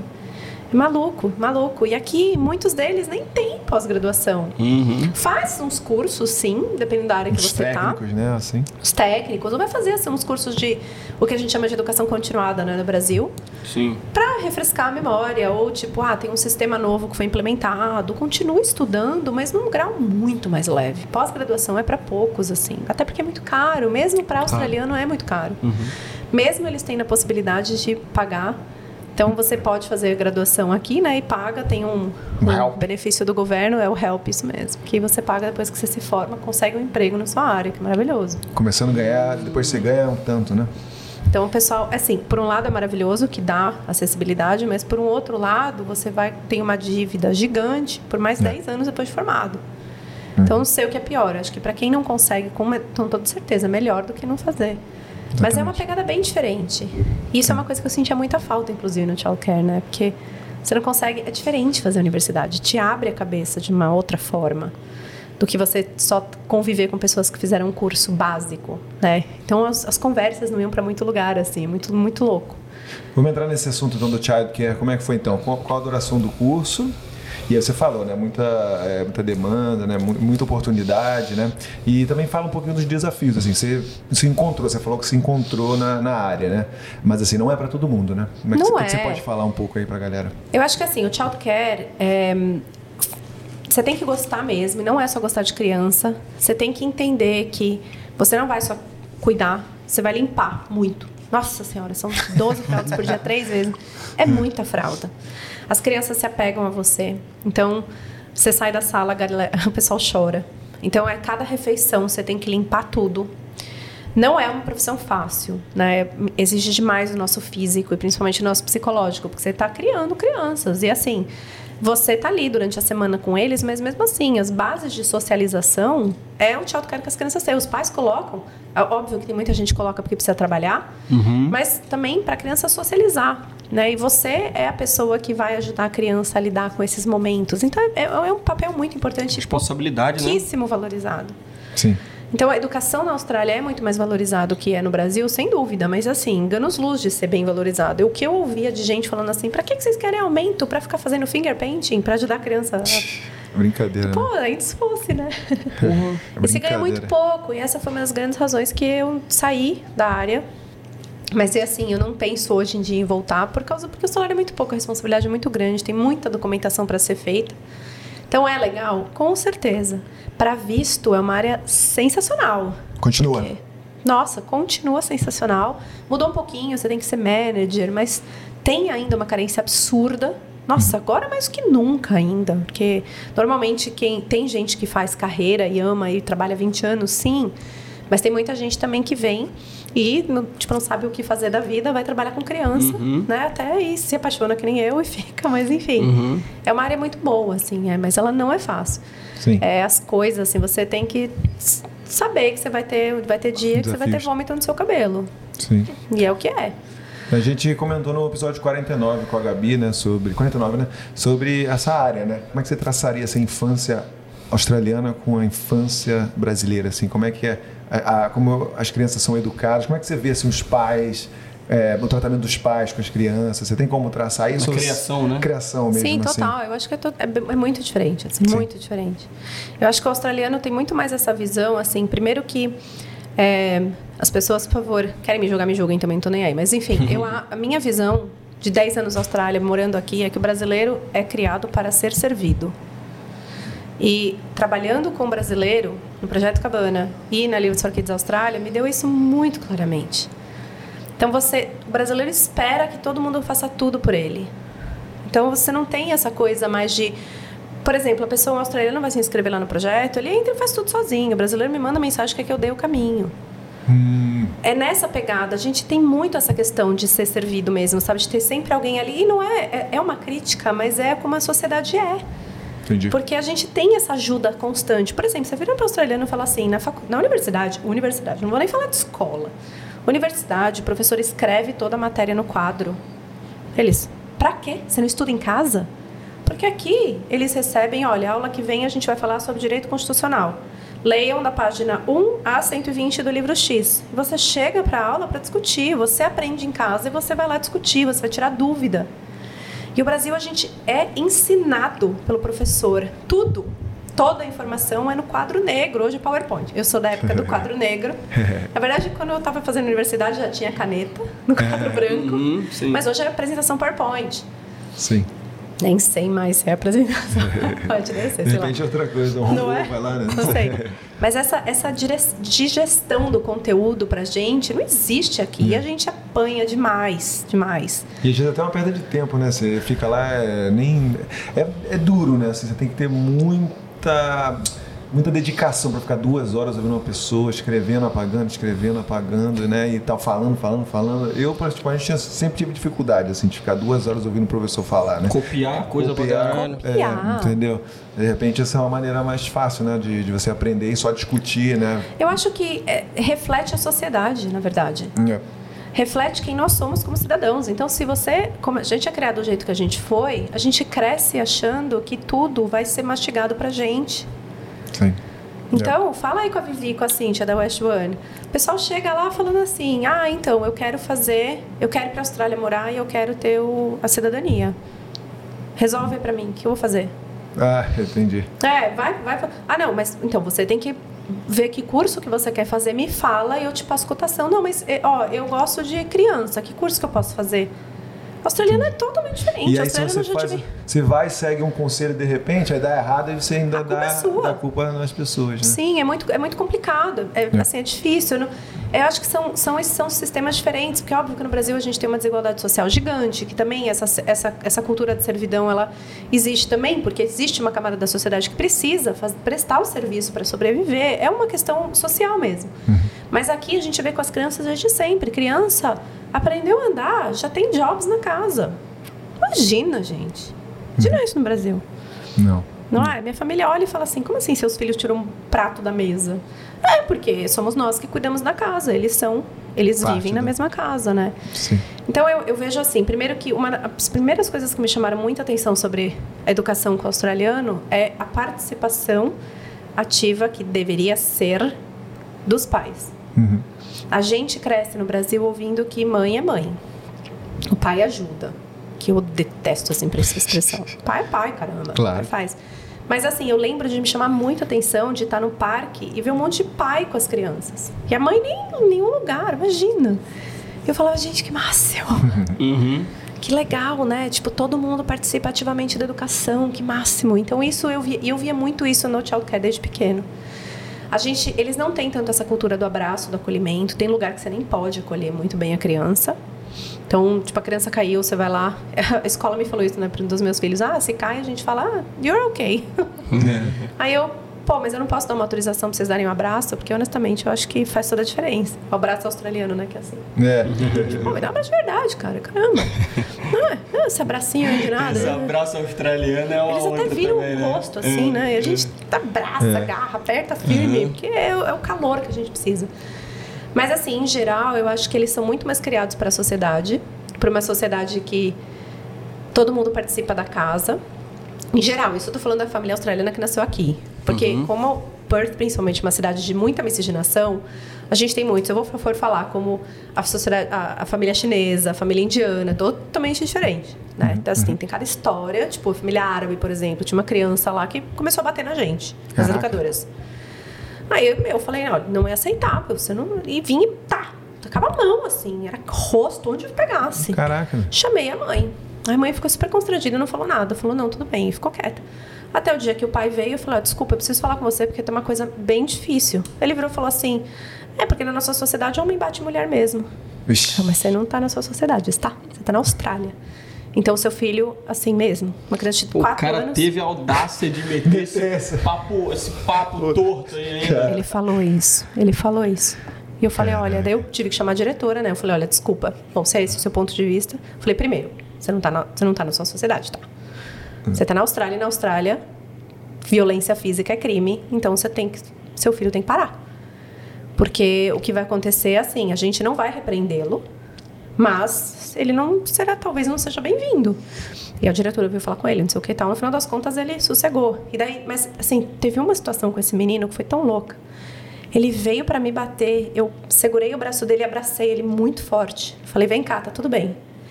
Essa criança começou a chorar, de soluçar. Acho que ele nunca tinha se abraçado de verdade, sabe? Foi uma coisa muito louca, assim. Ele começou a chorar. Aí eu, olha, tá tudo bem. E tô aqui com você. O que que tá acontecendo? Me fala. Ele, eu tô com fome. Eu, ok. O que que você quer comer? Maçã. Maravilha, vamos lá na cozinha. Então também é, eu acho que a, não é não é toda a sociedade australiana, é óbvio, isso também tem muito de mim, de olhar para a criança e falar, cara, comportamento é a forma de comunicação. Então, se a criança está se comportando desse jeito, ela não está conseguindo comunicar o que ela quer comunicar. Vamos entender o que está rolando aí. Então, as crianças, problema, né, que elas não se encaixam na caixa social, os comportamentos tem tá rolando a gente assim a gente assim que só uma criança que não tem a menor ideia o que fazer com aquele monte de sentimento não é? Você tá um dia virado e é grosso com uma pessoa você não queria ser mas pô você teve uma noite horrível você tá com um monte de problema na sua vida e você desconta que você não tem que descontar. A gente exige que as crianças sejam perfeitas que elas saiam do útero sabendo se comportar e não pode e se comportar né como assim se comportar o que é se comportar, na verdade. É você seguir um padrão social que você tem que sentar quietinho, você não pode responder. O que a gente está criando? Robô? Eu não estou criando robô, eu estou criando duas crianças que respondem para mim. E a minha criança interior, quando eu entrei nessa pe- pegada de comunicação não violenta, falava: Você vai deixar ele falar com você, com você desse jeito? E eu pensava: Calma, colhe sua criança, vou. Porque ele vai ter voz. Eu não tive, ele vai ter. Então minha filha às vezes responde super atravessada para mim. E eu, filha, por que você tá falando assim comigo? O que que foi? Tô cansada. Pronto, já tá Imagina, com meus pais. Ou você leva um safanão, um beliscão, fala quem você pensa pra falar comigo desse jeito. Então eu, eu sinto que a sociedade australiana é um pouquinho melhor em relação a isso, né? A sociedade brasileira olha, eu endeusa a criança, diminui a mãe. Ah, você não existe mais. Eu ouvi isso a vida inteira. Quando a criança nasce, mãe não existe. O que importa é o bebê estar bem. E a- a- aqui eu ouvi o oposto. Eu ouvi a happy mommy, happy baby. Se você tem que deixar o bebê chorando dois minutos para você tomar um banho, faça. Não deixa de comer. O bebê não vai morrer de chorar. Tá ali. No seu colo, come alguma coisa. Então existe essa valorização muito grande também que eu acho o máximo. E eles também valorizam demais a criança ter partes dentro de casa mesmo, sabe? Tem uma função. Então, mesmo na, na criação deles em childcare, a gente fala, ó, então tá, quem é que hoje vai limpar a mesa? Quem é que vai tirar o prato? A gente faz rotatividade com eles, eles amam ajudar. E isso é uma coisa muito louca também, né? Que eu acho que, como mãe, eu vejo isso muito claro, né? A criança muito pequenininha, você fala, ai, não, mas vai tirar o prato, vai cair no chão, vai sujar mais, tá? Mas se você fica falando pra ele, to- pra criança toda hora, não, eu faço, eu faço, eu faço, uma hora ele vai parar de tentar. E daí, quando é adolescente, voltamos lá pra adolescência, vai falar, faz nada, folgado. Pô, mas quantas vezes a criança não tentou fazer e você não deixou? Né? Porque, ah, descoordenado, vai. E vai mesmo. Você aprende assim. A gente não aprende, não nasce sabendo tudo. Então, eu acho que a educação é bem diferente e eles, em geral, confiam um pouquinho mais na gente. então, o australiano, se tem alguma briga, por exemplo, né, entre duas crianças, você fala, não, olha, é, aconteceu, acontece, dividiu o brinquedo, não sei o que e tal. Pai brasileiro já está falando, o que, que foi? Quem é aquela criança? o australiano fala, o meu pai Deus, daquela aconteceu. Quem é a mãe? Quem é a Nunca mãe? quem é o pai. Ah, é? Você ouve isso? Aqui? A sociedade em geral, a culpa é toda a mãe. Pai, é o ó, pai que troca a fralda, mãe faz mais com obrigação, né? Nossa, você vê uma criança fazendo qualquer subindo na mesa no restaurante, você fala, cadê a mãe dessa criança? não, cadê o pai? Tudo na conta da mãe. Tudo né? na conta da mãe, gente. Então, vo- você por ter, eu imagino que foi daí, desse contato com, com o Child Care, que surgiu alguns pais falando pra você, pô, você, que, que você não abre uma coisa, não funda alguma coisa né, é, relacionada a isso? Nossa, não, a cabana veio muito depois. A gente ainda nem falou da cabana, meu Deus céu. Que horas a gente vai sair daqui? tá, vamos, vamos ser mais A concisos gente aqui, faz né? um link aí. Não, tá perfeito, pô. Não, não, tá, Tá bom mano. demais. A aula aqui, É, pô, muito tô- sentido. Muito assunto, né? A gente acaba Muito não assunto. pensando em certas coisas, né? Quando a gente fala com uma pessoa especializada que tem essa vivência, experiência, é uma coisa. Pô, Marco me, me- me tocou a, a, a história do menininho, cara. Porra, foi, foi tocante, assim. Várias, assim, várias. Tinha um outro também que Que tava pega. mordendo, mordendo um monte. É. E daí todo mundo olha pra criança falando, criança, problema, tá mordendo, tá mordendo. Eu assim, Você gente. não sabe o que tá acontecendo com ela, né? Que, qual que é o gatilho dessa criança? O que, que tá rolando? E uma criança assim, uma um bebezinho morder é normal, porque ele não sabe lidar com o sentimento e é o que tá ali na frente, ou bate, Sim. arranha, morde. Mas uma criança de 4, 5 anos tem uma coisa por trás, não é possível. E daí um dia eu sentei com essa criança, ele mordeu uma, uma, uma outra criança, eu fui conversar com ele e falei, o que que tá acontecendo? Aí ele parou assim, nunca ninguém tinha ouvido ele, é maluco isso, né? É. Nunca ninguém tinha parado e falar. E ele falou isso pra mim. Nossa, nunca ninguém perguntou. Aí eu falei, mas eu tô aqui, eu tô te perguntando, eu quero ouvir, o que que tá acontecendo? Aí ele falou, meu pai saiu de casa. É. Ups, desculpa. É, agora uma- Tinha aqui, ó. Mosquitinho aqui. Boa. Ó, que a gente tá na. Austrália, você afasta no mato. Ah, É, o vai. pessoal aqui não mata, né? Inseto, né? Aranha é melhor amigo, né? Aranha é melhor amigo. É, não pode. Barata, põe pra fora, tá tudo certo. Ai, Pô, mas, é, mas é isso mesmo, cara. Às vezes, assim, é, tem uma dificuldade. Eu não tenho filho ainda, né? Mas, assim, quando. Eu não sei também quais serão os meus desafios, mas eu imagino que o filho será, vai ser o meu amigo, entendeu? É, vai estar comigo ali, mesmo ele sendo pequenininho, é uma conversa, né? Trocar uma ideia. Se estiver fazendo birra e tudo mais, conversa e tenta entender o que está acontecendo, né? Sim, com certeza. Eu acho que assim, a gente. A sociedade olha para a criança realmente com esse papel de inferioridade, né? No sentido de que, ah, não, a criança não tem voz, a criança. Tipo, quantas vezes você não viu na sua casa? Enquanto você morar embaixo do meu teto, É. são as minhas regras. Porra, eu moro aqui há 20 anos, esse teto não é meu? É. Gente, olha o significado disso. Uhum. Então você realmente está dizendo que eu sou um hóspede nessa casa que eu moro há 20 anos, 15 anos, né? Adolescente ouve demais isso. Um pouco sacanagem. Minha filha esses dias virou pra mim e falou assim: Mamãe, quem que é a boss aqui da casa? É. Aí eu falei: Filha, a gente não tem, não tem chefe aqui em casa, nós É. vivemos na colaboração. Mas quem toma as decisões aqui em casa? Eu, nós. Porque meus filhos têm voz dentro de casa. É óbvio que eles são crianças e eu não vou virar pra ele e falar assim, aí, hoje que a gente vai comer? Eles vão falar sorvete, eu vou falar beleza. não, É. né? Mas assim, cê, eu falo limites, que o meu né? papel como mãe Guiar, né? é guiar, exatamente. É, eu falo isso pra eles, né? Eles não têm a menor noção do frio, por exemplo, né? Então a minha filha, principalmente, ela quer sair de blusa regata com 5 graus. Ela sai lá fora, ai, que frio. Eu falo pra ela, eu falo, não, coloca uma blusa, não sei o que e tal. E eu falo, não tô te dando ordem. Eu tô te ensinando a ouvir o seu corpo. A gente não nasce sabendo ouvir o nosso corpo. E eu acho que esse, esse é uma das coisas principais que eu quero passar para os meus filhos, a se conhecerem. Quem sabe eles economizam com terapia no futuro. Ah, boa, boa, boa. Mas não é tipo assim, eu falo, filha, ouve o seu corpo. A situação de perigo, por exemplo, o que, que seu corpo está te falando? Que é perigoso atravessar a rua. Seu corpo está te falando que é perigoso, então toma cuidado para atravessar a rua.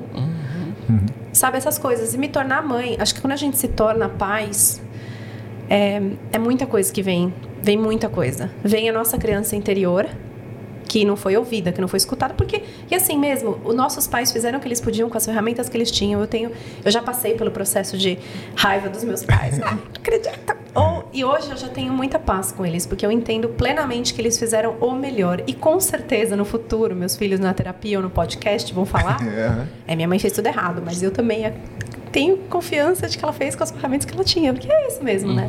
Sim. E eu tento fazer isso com eles, a questão de ouvir o seu corpo, o que está acontecendo. Não deixa ninguém fazer nada com você o que não gostaria. E daí, qual- que é a primeira pessoa que eles falam? Falam, vamos tomar banho, eu não quero. Filha, a gente precisa tomar banho, né? Nosso corpo fica todo sujo, a questão de saúde. Você não pode me obrigar. Eu não posso deixar as pessoas fazerem comigo o que eu não quero. Não é? E minha criança interior é óbvio que na primeira hora que você ouve isso, você fala, meu, que mal educado. Mas não é isso. Eu olho e falo, gente, que fantástico, né? Eu não posso rir né? nessas horas. Eu falo, você está certíssimo.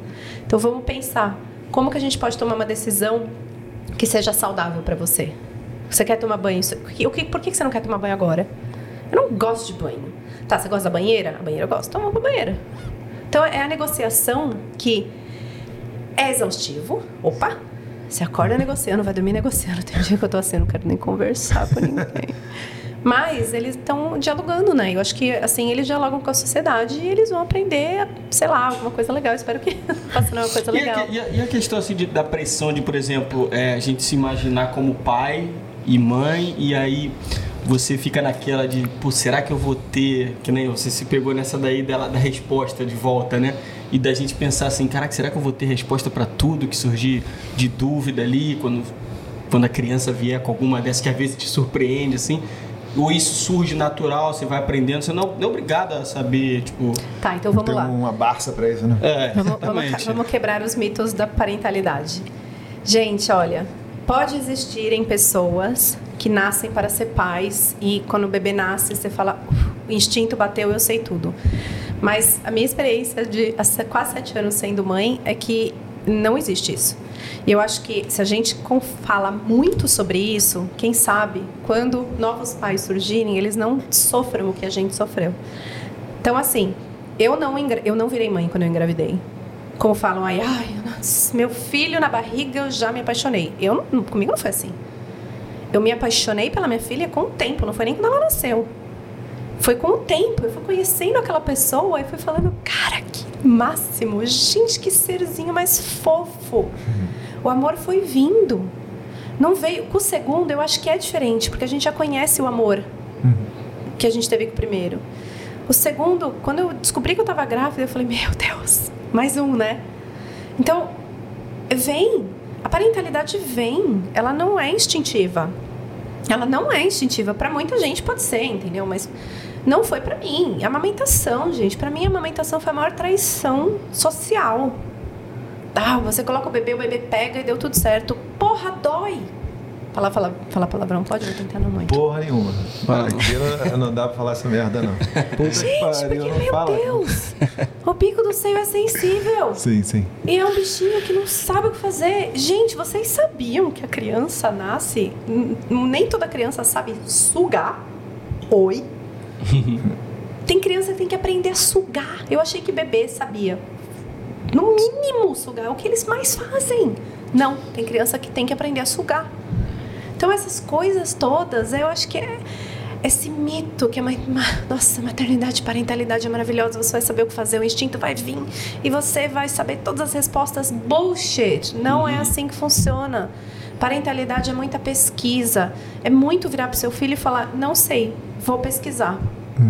É muito você gritar num dia que você está muito cansado, olhar e falar: "Filho, desculpa. Eu sou adulto. Eu tinha que ter paciência". Porque, assim, eu falo isso, para mim, a parentalidade gentil é o que ela tem que ser. A gente tem que tratar a criança como ser humano. É, é muito óbvio falar isso, mas não é, entende? Uhum. É tipo olhar para a criança, por que, que é inaceitável eu gritar com vocês e é aceitável eu gritar com uma criança? Gente, da onde surgiu isso? Como assim? Não é? Tipo, a criança é o ser mais vulnerável da sociedade. A gente trata a criança como se fosse nada. Bate, xinga. Não é? Vira e fala assim: ah, ó lá, bicho do mato. Não fala com ninguém. Porra, eu falaria isso de você? Você acha que é legal falar isso de você?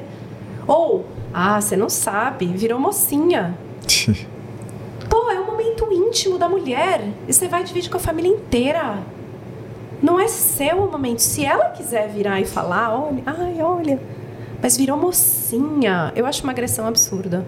Absurda mesmo. E eu acho que a gente tem que ser muito mais gentil com as crianças. A gente tem que olhar para as crianças com essa mesma compaixão que a gente olha para os seres humanos, para os adultos, seres humanos não, todos os seres para os adultos. Tipo, é aceitável você gritar com seu chefe quando você está nervoso ou, ou, ou bravo? Nem para o seu chefe, para qualquer pessoa. Você respira fundo antes de responder, não é? Por que, que a criança é diferente?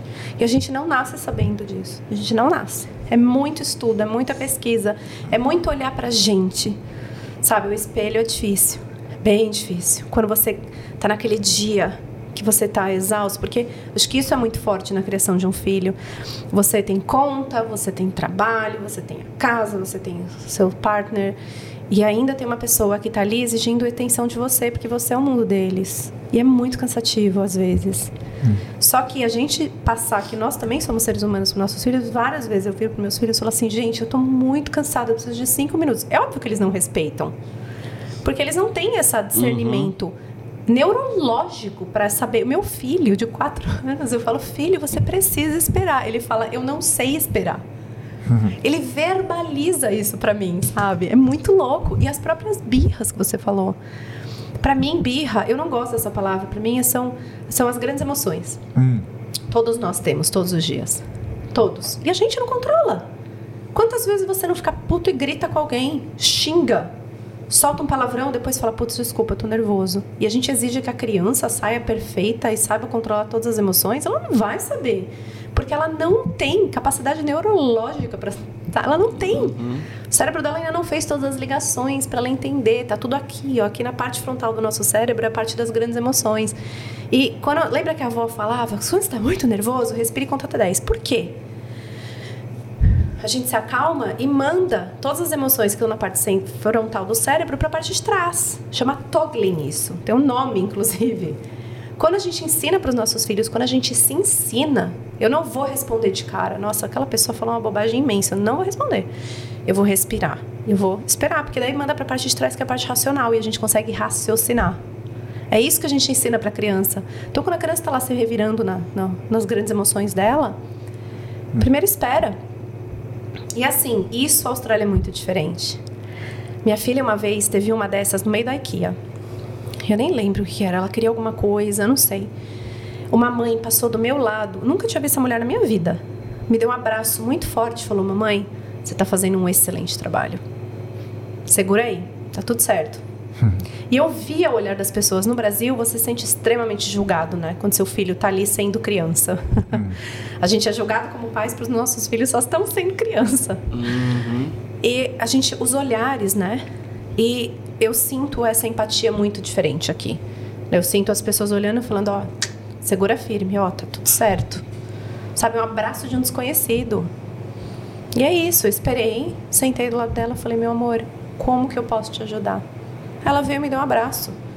Porque ela precisava pôr pra fora, basicamente era isso. Ela estava extremamente frustrada, ela precisava pôr pra fora. Como que a gente põe pra fora? Eu grito com o travesseiro na cara. Até hoje, 42 anos. Tô muito nervosa. Pega o travesseiro. Ou vai lá fora, fresh air, né? Vai lá fora, respira. Ou vai fazer um exercício. A gente extravasa de outro jeito, porque teoricamente a gente, com todos esses anos de vida, a gente aprendeu a canalizar nossas emoções para outros. E essa é outra coisa, né? A gente também cresce aprendendo que a raiva é ruim, o ódio é ruim. Não é. A raiva nos move, gente. O medo paralisa. O medo é, um, é uma coisa extremamente importante para o nosso corpo, porque ele vai ensinar para gente até onde ir ou não ir, aonde parar. Você está andando num prédio, você vai aqui, está atravessando, vai para atravessar a rua. O medo que te vem de atravessar a rua é o que faz você estar seguro. Como que o medo é ruim? Como que a raiva é ruim? A raiva, a raiva impulsiona. Então, Quantas vezes você não se pegou com raiva e aquilo ali te foi aquele combustível para você falou, cara, eu preciso sair dessa aqui, tá ligado? De vida, né? Exato, e a gente ensina, a gente aprende desde pequeno que a gente tem que engolir esses sentimentos. Uhum. Não, não, você não pode sentir raiva, você não pode sentir ódio, é feio ficar triste. E essa de, ah, tá todo mundo te olhando, olha você chorando, tá todo mundo te olhando, que se exploda, gente. Não é? Porque a gente, o que a gente está falando para a criança ali nessa situação? Que se exploda o que você está sentindo. Olhe as pessoas, você tem que se preocupar com o que os outros pensam, Uhum. não lidar com o que você está sentindo que se exploda o que as pessoas estão pensando. Se a criança está naquele momento que ela precisa chorar e gritar, ela vai chorar e gritar. Da- Daí você vai acessar ela. E aí, como adulto, como que eles vão, como que a gente vira, né? Quando você aprende a lidar com a raiva, com o ódio, com a tristeza, de uma forma produtiva. Tá, beleza, eu tô sentindo porque hoje é um exercício eu me policiar, que eu não posso sentir ódio. Quando eu sinto ódio de uma coisa, eu falo, ah, credo, que horror. Por que o horror? Eu espero criar meus filhos de um jeito que eles vão olhar para o ódio e falar: de onde está vindo esse ódio? O que, que eu posso fazer com ele? E mudar, e se conhecer, conhecer os sentimentos, conhecer as nossas emoções para virar pessoas que tenham menos, menos crise de ansiedade, sei lá. Uhum. Enfim. Faz sentido, faz sentido. Nossa, enfim, mas surgiu. Muito bom, muito bom. Qual foi então o próximo capítulo aí? Quando você largou, no, saiu do Child Care? Bom, quando é eu tava ainda esperando para sair o visto, eu engravidei da minha filha, da Amanda. E o meu trabalho foi maravilhoso, então assim, eu tive que tomar primeiro aquela decisão de fazer ou não o raio-x, né? Porque eu tava grávida, e daí eu tinha que esperar, enfim, mas eu acabei fazendo tal. O, ela nasceu, eu comecei a trabalhar meio período. Isso foi lindo também desse visto, porque o agente falava assim pra mim, Aline, eles têm que te tratar como qualquer pessoa, qualquer empregado. Então, se você engravidou e você quer trabalhar meio período, você, eles fariam isso para qualquer empregado, pode fazer para você, porque eu tinha essa coisa, eu tenho que continuar trabalhando full time por causa do visto, porque eu não tinha saído ainda do PR. Aí eles não, não pode. Pode, se é, é. E eu comecei a trabalhar meio período, tirei licença maternidade quando ela nasceu. E a- eu descobri que a licença maternidade é assim, não, antes disso eu comecei a fazer meu doutorado, aleluia.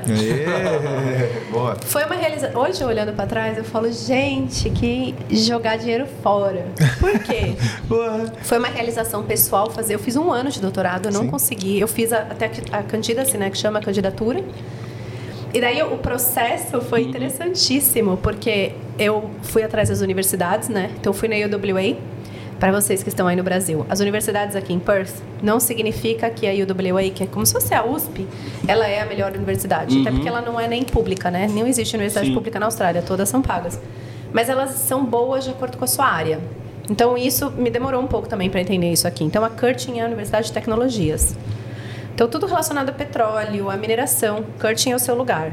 Agora, se é as, as, as profissões de relacionadas a meio ambiente, é a Murdoch, que é a Forte. Então, isso a gente vai aprendendo, né? Um pouquinho. Educação, a ICU é excelente. Então, cada uma tem a sua especialidade, né? E eu fui lá na UWA, porque eu vim com essa mentalidade do Brasil, né? Eu vou pra USP. Cheguei lá, eles falaram pra mim, olha, você não tem experiência de pesquisa, detalhe. Eu tinha três MBAs na época, duas especializações e três MBAs. Porra. Eles falaram, você não tem especialização, não tem. E eles foram muito categóricos. O reitor me recebeu até, porque na época eu pensava fazer alguma coisa relacionada à educação para sustentabilidade. O reitor de educação me respondeu, foi ótimo, mas ele falou, olha, realmente não consigo ver, porque você não tem experiência, e ver para fazer mestrado. Beleza. Fui para Curtin. A Curtin falou a mesma coisa, você não tem experiência. Cheguei na Murdoch, a Murdoch falou, caramba, três MBAs? Você vai pro doutorado. Você não precisa fazer mestrado. Porra, experiência de pesquisa você tem um monte, você tem aí, já fez tese, caramba, quatro, vai pro, pro doutorado. Então eu comecei a fazer o doutorado, era educação para sustentabilidade meu tema e era implementar a sustentabilidade no childcare que eu trabalhava. Então é um tema muito legal, assim, era muito legal. E o meu trabalho virava para mim e falava: "Ai, para que estudar tanto? Porque você sabe quando você virar doutora, a gente vai ter que te pagar mais. Então não é interessante, sabe? Eu ouvia essas às vezes, né? Eu falava, ih, minha amiga, quatro anos, tanto tem, tanta coisa pode acontecer em quatro anos, vamos, né? Bom, engravidei da Amanda, não consegui terminar meu doutorado, a candidatura para tirar a licença maternidade, resolvi largar. Foi uma decisão super difícil. Foram 20 mil, 24 mil dólares. Caramba. Que foram para realização pessoal. Mas tudo bem, já fiz Um Páscoa ano. Universo também. Um aninho, 24 Um mil. aninho. Um aninho do doutorado, 24 mil dólares. E nessa época, o André tinha conseguido emprego no o seu primeiro emprego. Então, foi isso, indo de empresa pequenininha, começou a participar das reuniões da Engineers Australia, começou a fazer voluntário para um cara que tinha uma pequena empresa, não sei o quê. E daí ele trabalhava no, né, tem essa também, trabalhava no estádio, no Furi, como garçom. E foi muito legal. Gente, isso é uma história muito legal. O pessoal que chega e tá nessa, assim, super desesperado. A, a entrevista que ele fez pro primeiro emprego dele, ele teve que sair, a entrevista atrasou, ele teve que sair porque ele tinha um shift. E ele falou, ele falou, olha, eu tô atrasado, a gente pode continuar isso outro dia, porque eu tenho, eu tenho shift. E eles, mas do quê? De garçom. E eles falaram, nossa, que máximo. Tá ótimo, vai, a gente conversa outro dia. E foi o primeiro emprego dele. Numa consultoria pequena, aqui em Perth. Ele ficou um ano, e daí quando a Amanda nasceu, eu falava, meu, essa consultoria era muito trabalho, era altas horas, eu muito sozinha. E eu falei, não, não, não, a gente, pô, somos só nós dois aqui, eu com uma criança pequena e tal. E daí que ele conseguiu um emprego no aeroporto, que é onde ele está até hoje. Ele trabalha no Perth Airport, na parte de estratégia, né? Ele é analista financeiro, mas ele faz a, todas as análises e estratégias. É um trabalho, trabalho bem legal, ele gosta bastante. Está lá quase oito anos. Coisa de voo e tudo mais? Ele não, ele não cuida de voo, ele cuida de novas rotas. De ah, ele faz essas análises assim, ah, vamos construir o metrô. Ele faz as análises financeiras falando, olha, o investimento vai ser um bilhão. Quanto tempo vai demorar? Quantos passageiros vão aumentar para a gente ter esse retorno para o aeroporto? É, excelente Quantos pessoa para estar aqui com a gente no podcast para falar aí. É ó. bem legal. A experiência dele de trabalho aqui é bem legal. Bacana, É bacana. bem bacana. Top. E aí você começou E aí. a Amanda nasceu. Então, então assim, a gente estava esperando, né? é, o PR quando a Amanda nasceu. E eu fiquei no pé do agente, porque eu falava, putz, se ela nasce quando a gente já é PR, ela nasce cidadã. Um mês depois, ela é, saiu o nosso PR. Então foram mais 2.500 dólares para pingar. Eu, gente, Austrália é tudo caro. É. Gente, qualidade de vida aqui na Austrália é linda, mas é cara pra caramba. Especialmente Nossa. serviço, né?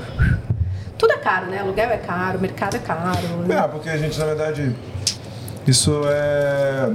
Como que fala? É tem que ver a questão, né? Caro, caro. Mas se você for comparar na vida no Brasil, entendeu? É, é diferente, né?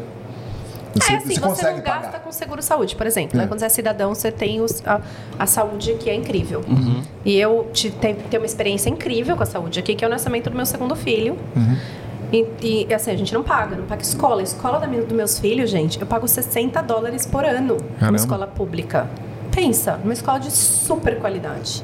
Pois é. Então a gente não gasta com educação, não gasta com saúde, não gasta com segurança, né? Porque Pois é. tá ali, você paga imposto pra caramba, mas é aquele imposto que você paga rindo, porque, meu, você vai ter tudo de volta, né? É muito, muita vontade você paga. No Brasil você paga, você ainda tem que pagar seguro, educação, etc. Muita coisa, né? Acho que é Relativo, diferente. essa era a parada, relativo, essa é a palavra que eu tava esperando. É relativo, né? É caro Sim. assim, mas a gente consegue pagar e viver feliz Exato. e tranquilo, né? E sabe que é o máximo daqui que eu acho sensacional? Você consegue viver sendo o que você quiser ser. Sim. Então eu acho que é o, é o meu legado para os meus filhos. Você quer ser atriz? Perfeito, seja. Você quer ser pedreiro? Seja. Você quer ser médico? Seja. o que você quiser ser, você vai ser valorizado. Não tem essa coisa de, ah, não, você vai trabalhar como garçom se você não tem opção. Tem gente que é garçom por carreira e ama. Ok, vai ser meu vizinho. O vizinho da empresária e do analista financeiro. Sabe, que a gente. Acho que todo não tem essa, esse grande gap. E isso, o André uma vez fez uma pesquisa: quanto ganha um CEO, por exemplo? E são 10 vezes mais do que um faxineiro, por exemplo. Gente, no Brasil, quantos? Mil? Dois mil? Sei lá. Tipo, nem. São 10 vezes, não é tão absurdo. Claro que é mais, é óbvio. Mas Sim. assim, não é uma coisa completamente fora de proporção, né? Então esse gap não é tão grande. Eu acho que faz a sociedade ser uma sociedade muito mais justa. Sim, Esse- igualitária, esse- né? Essa situação aí, é, esse foi um dos quesitos que eu, cara, tomei de Austrália, assim, como, tipo assim, esse lugar aqui é. Isso junto com a segurança. Foram as duas coisas. Essa questão da desigualdade, você. Sei que você falou, porra, 10 vezes. Você pensa assim, pô, 10 vezes, cara. Mas aí você começa a pensar no Brasil, o tanto de. A diferença vai ser infinitamente maior. Essas duas coisas aí realmente são. Fora que quanto mais você ganha, mais a taxa que você paga e é um, um corte bem Não, e tem uma coisa pesado, que né? acontece muito grande aqui, uma, uma coisa super interessante de carreira, que tem muita gente que nega promoção porque você vai pagar mais imposto. Imagina, você negar promoção no Brasil é suicídio da carreira. Aqui não. Aqui você pode muito bem virar pro seu chefe e falar, não, obrigada, eu tô bem aqui. E É. continua, porque você faz uma decisão, toma uma decisão financeira, ou, ah, vai trabalhar muito mais, vai me tirar muito da minha família. Não quero essa promoção, muito obrigada. Sim. E você- tudo bem, ninguém vai te repreender por causa disso, né? Muito louco. Mas imagina, você tem que continuar indo, indo, indo. E principalmente maternidade, né? Maternidade destrói a mulher carreira. É muito cruel. O Brasil é muito cruel com a mulher. Muito, muito, muito. Você vai, eu lembro disso, né? Trabalhando com jurídico. Nossa senhora, era assim, "Ih, vai sair de licença maternidade, não vai trabalhar direito. Ouvi isso direto. E não é de todo errado, porque o nosso cérebro muda. Muda. Quando nasce aquela criança, os hormônios, a ligação muda mesmo. E não é ruim, porque a gente vira muito mais produtiva. Porque eu quero sair na hora. E aí veio o meu primeiro meu maior, na verdade, choque cultural australiano. Então, a Amanda nasceu, eu fiquei de licença maternidade seis meses, eu tinha direito a um ano, mas eu quis voltar antes, porque eu percebi que a licença maternidade é extremamente solitária. Eu tive muita, tive crise de ansiedade, eu desenvolvi uma ansiedade pesada quando estava só eu e ela, uns pensamentos bizarros, sem rede de apoio. Não- a gente não quis que ninguém viesse, né? Porque assim, se tivesse alguém para vir, seria o pessoal da família do meu marido, que eu não tinha tanta intimidade. Então, tipo, amamentar, eu queria livre demanda, que é o bebê mama a hora que quer. Eu não ia ficar com os peitos para fora com meu sogro ali. Então eu- a gente sentia que ia tirar um pouquinho nossa liberdade. E a gente não quis que ninguém viesse, né? Minha irmã não teria como vir. E daí, é, eles desencarnaram, assim, eles não vieram, né? E era só gente, eu voltei pro trabalho quando a Amanda tinha seis meses. E foi difícil, com certeza, deixar aquele serzinho minúsculo, mas eu tava do lado, né? E era assim, era um lugar que as pessoas eram minha família.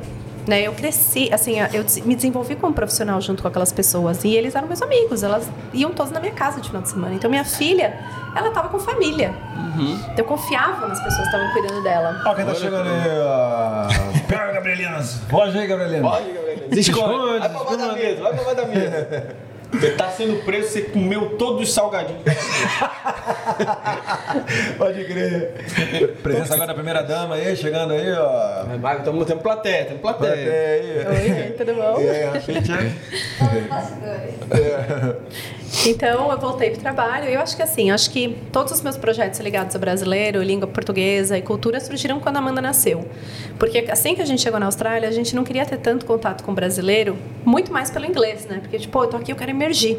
Mas quando a Amanda nasceu, era assim, eu quero todos os amigos brasileiros, eu quero ela ouvindo português pra tudo que é canto. E a gente já tinha, óbvio, porque por mais que eu tinha, sempre tive bons amigos australianos, são os brasileiros que nos dão a sensação de família mesmo, não tem como. Não é à toa que a gente mora em Ska Brasil. Eu fui pra lá por isso, gente. Assim, a gente era a meta, eu quero estar onde a comunidade brasileira está. Porque eu quero que meus filhos cresçam com isso. A gente tá andando na praia, ouve forró. Você mora na Austrália, Scarborough te dá isso, né? Tem Então, o forró de domingo. Você é a pessoa certa para eu perguntar uma coisa aqui. Eu, eu, eu ouvi é, de, já de estrangeiros, né, até de italianos mesmo, é, às vezes tem um, um, um, um briefing, alguma coisa assim no trabalho, e aí o, o Big Boss, né, ele fala assim, gente, é, vou contar com o entendimento básico do italiano de vocês aí, para poder falar para poder discursar lá, porque ele, ele não quer perder aquela emoção ali do, de agradecer o pessoal, de explicar o, o sentimento real, né? E ele fala, ele é um exemplo que eu tô dando, mas já ouvi de outras pessoas, né? Que o inglês, que com o inglês ele não consegue trazer isso. Mesmo falando bem, falando fluentemente e tal. O que, que você acha disso aí? Nossa, gente, nada como a nossa língua materna. Isso, é- isso não é mito, isso não é mito. Isso é... jeito nenhum. E, é- e é- são os mitos do bilinguismo. Uhum. A gente fala, eu vou, eu vou chegar ali já quando a gente falar chegar no Projeto Cabana, tá chegando. Sim, tá sim, chegando. sim, Duas horas de programa a gente tá chegando no Projeto Cabana. que foi pra isso que eles me convidaram, no detalhe. Mas a Amanda nasceu, veio. Então, sim, eu acho que. E a língua latina, principalmente, sabe? Uhum. A língua latina, ela é cheia de emoção. E às vezes, isso, inclusive, assim, o meu filho. Então, é, eu faço parte de um programa no PCAID, né, que é o Hospital da Criança, de multiculturalidade. Meu filho nasceu com problema de saúde e tal, e a gente vive bastante lá. E eu fui, fui convidada para trabalhar nesse, nesse comitê de multiculturalidade. E eu falei isso para eles, né? Eles queriam saber como que os funcionários podem ser mais inclusivos. Eu falei uma coisa que vocês precisam entender sobre latino é que a gente fala com o corpo. Então, se a gente está falando, mesmo em inglês, você está falando e você está gesticulando, não é agressão, é emoção. Transbordando emoção, Quantas né? vezes eu não estou explicando para um médico e é difícil me explicar em inglês, mesmo sendo fluente em inglês, explicar o que, que eu acho que meu filho está sentindo naquele momento, né, por observar ele e tudo mais. E eu começo a falar assim, o médico, calma. Eu, mas eu tô calma. É, é- é emoção, porque eu sou latina, entende? Latino fala com o corpo, a gente fala com tudo. Com a roupa, a gente usa o ambiente para falar, sabe? É diferente. O inglês ele te dá uma possibilidade de ser mais comedido, né?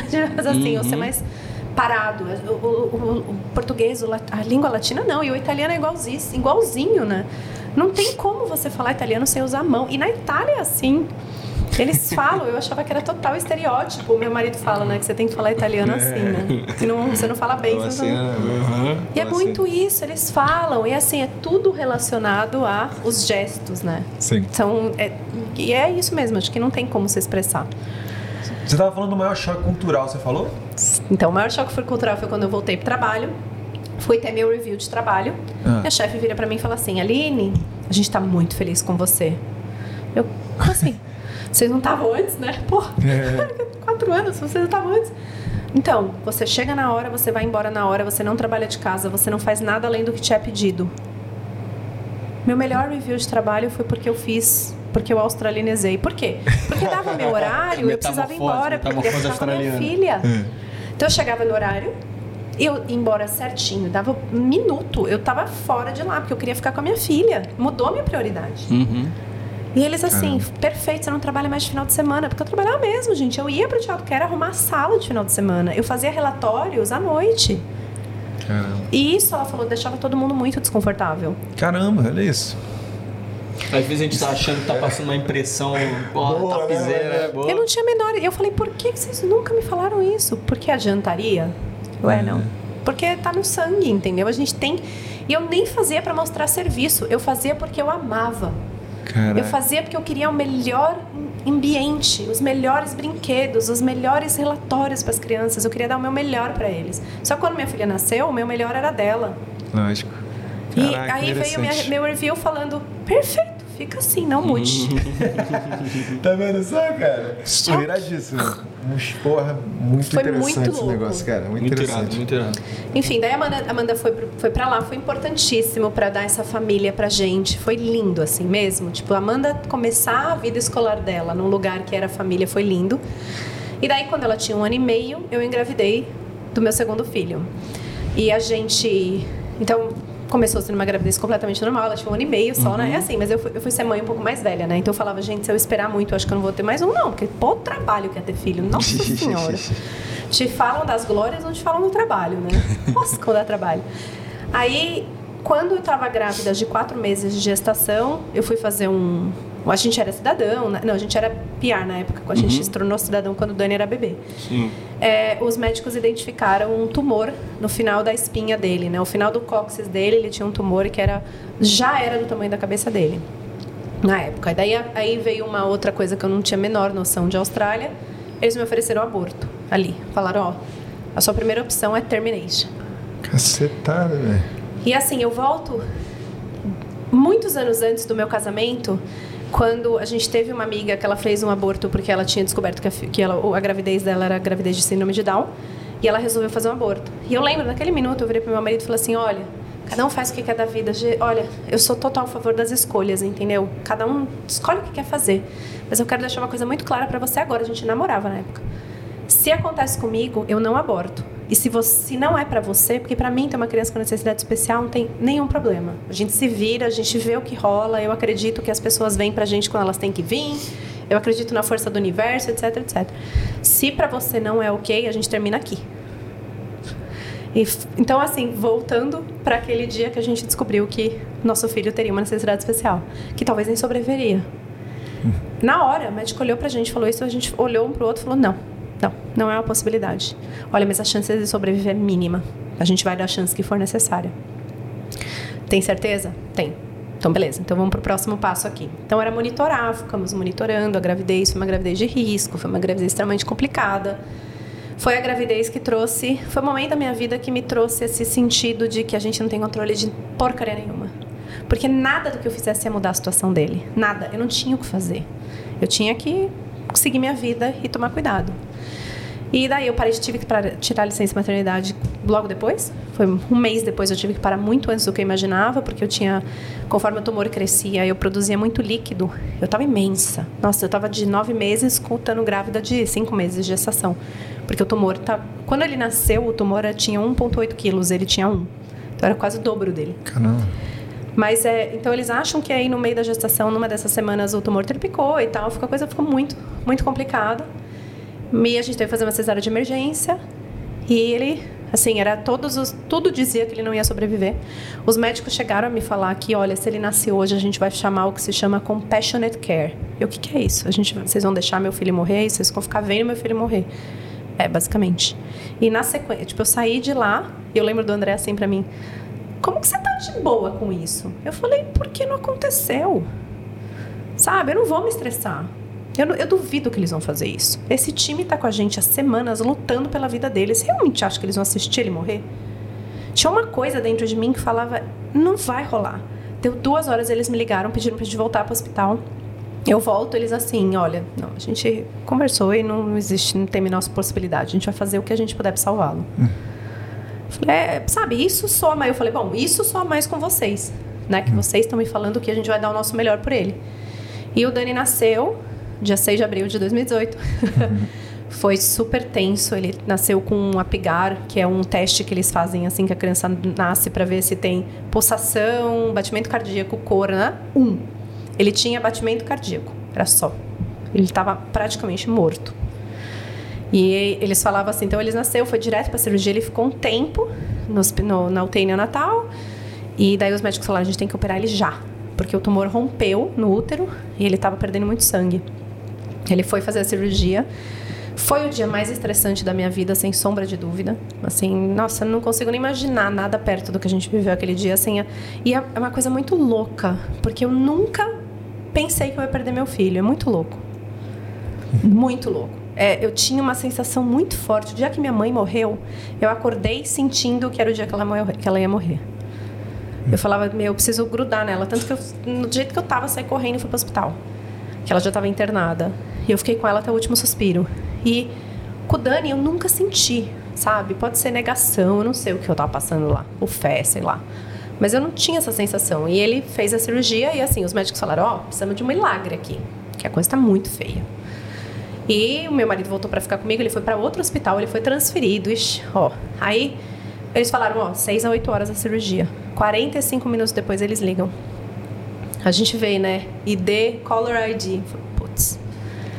Aí eles, meu marido, atendeu o telefone, sim, sou eu, sou eu. Ele sobreviveu! O andar inteiro do hospital sabia, todos, todo o time de, de saúde sabia que a gente tá passando o que a gente tá passando. Viu todo mundo correndo de ele sobreviveu! Todo mundo pulando. Foi assim, eu me senti tão olhada, tão cuidada, é muito louco assim. O cuidado que eles, mesmo durante a cesárea, sabe? A parteira que estava comigo falava assim para mim que minha filha nasceu ao som de mantra. Eu toda lá no, no, no Partolândia e ela veio, o André pegou ela, trouxe ela direto pro meu peito, foi aquela coisa linda. E a cesárea, a tecnologia do Dani, eu, eu ressignifiquei ela com os anos, né? É um momento muito traumático, mas eu ressignifiquei que foi o que salvou ele e eu. Porque se não existisse, nós dois teríamos morrido com toda certeza. O tumor era gigante, era maior que meu filho. Então, eh, foi essa ressignificação. Então, eu, hoje eu olho para aquela cesárea como aquele momento, uau, foi aí que trouxe ele pra gente. E daí a gente passou pelos três meses de UTI neonatal. E foi muito. A gente ouvia dizer: não, dano cerebral. Vai ter 100%, vai ter dano cerebral. Vai ter problema de locomoção, onde era o tumor. E o Dani não tem. Dani é uma criança cheia de vida. Ele é ariano, né? Não sei se vocês- são ligados em astrologia, mas, gente, ariano Sou eu. é aquela pessoa que ninguém para. É. Determinado, é assim, ó. Vai. E realiza. E o Dani, ele tem muito isso nele. Ele ninguém segura ele. Ele faz o que ele quer. Ele não ouve regras. Ele é um quebrador de regras. É assim também? Impressionante. Não, e o Dani ainda assim. Ele é ariano, com ascendente em leão e lua em Ares. Então ele É fogo, é fogo. Fogo, fogo, fogo. Ele grita. Eu sou, eu sou leonina, né? Então me dou muito bem com ele. Gente, eu, te- eu tenho super. Meu marido fica assim, meu marido é pisciano, meu marido fica tonto com ele. Eu calma, ele, ah, esse menino é muito bravo. Eu, "Ah, é onde ele tá canalizando a energia dele. Deixa ele. Eu sou pisciano, eu sou pisciano. Ó, gente, minha família aqui, ó. Minha filha é pisciana, meu filho é ariano. Mas não tem uns pega pra capar não com Ariana, não? Vocês de Tem, opa, tem, Isso aí é meu irmão. Meu irmão, a gente às vezes dá um... Eles brigam e eles se amam na mesma intensidade. É, tipo isso. Mas Amanda é de leão, assim. minha irmã, minha irmã de leão. É, tipo isso. Nossa, leão com pisciano. O André, uma frase que res- resume nosso relacionamento. A gente namorava. Não, a gente morava junto na época. Aí eu cheguei pra ele um dia e falei assim: Dé, a gente precisa conversar. E era nada, era tipo, precisa ir no mercado, precisa resolver alguma coisa, sei lá. Ele só olhou pra mim e falou: Não me machuca. que leonino, né? É. Ela vai, faz. E ele assim. Todo... Aí eu, não, não, pode relaxar. Não vou. não- Boa, mas é, é interessante esse assunto, cara. Tipo assim, eu não sei de onde vem, mas faz sentido de alguma maneira. Entendeu? É. Astrologia. É muito legal. Signos Vocês e têm que convidar conversar com a Paola. Já chamaram a Paola? Paola é nossa astróloga. Bratti, não, Nóbrega. Paola- Nóbrega. sim. Ela é nossa astróloga, que ela fez uma pastral de nós quatro. Ela Rafa é gosta, Rafa gosta, Rafa gosta, Rafa gosta, adora, adora. Aí, ó. Não, ela fez a gente. Essa dinâmica da minha casa melhorou horrores depois de eu saber sobre os meus filhos. Tipo, por exemplo, saber que minha filha pisciana vive no mundo, no universo paralelo, no mundo da lua. Eu achava, não é? Eu achava que ela me ignorava. Aí a Paula falou, gente, Amanda, Amanda, olha isso, meu filho é ariano, com ascendente em leão, lua em Ares. A minha filha é pisciana, com ascendente em câncer e lua em peixes. Ou seja, opostos. E a Amanda vive no universo totalmente. Ela começa a brincar, ela entra ali e ela não ouve nada. E a Paola me ajudou muito isso. Então eu tenho que chegar pra Amanda e falar, filha, ela, oi, ela volta. Ela não ignora, ela realmente não ouve. Entendi. E, e ajudar o Dani a canalizar essa- esse fogo todo dele. Né, filho, quer ir lá fora correr? É, às vezes ele parece o Taz. Por Deus, ele assim, ele fica correndo sozinho no quintal, sabe? Pra sair esse fogo todo. Irado, irado. Cara, que isso é uma parada. De- Cara, é interessante, interessante. É, não, então, eu. tipo não é assim, muito ligado, né? Não, eu não sou ligado, mas é, às vezes eu, eu, tipo, eu ouço Faz uma sentido, história né? que nem ela tá falando agora, aí eu fico assim, puta, né?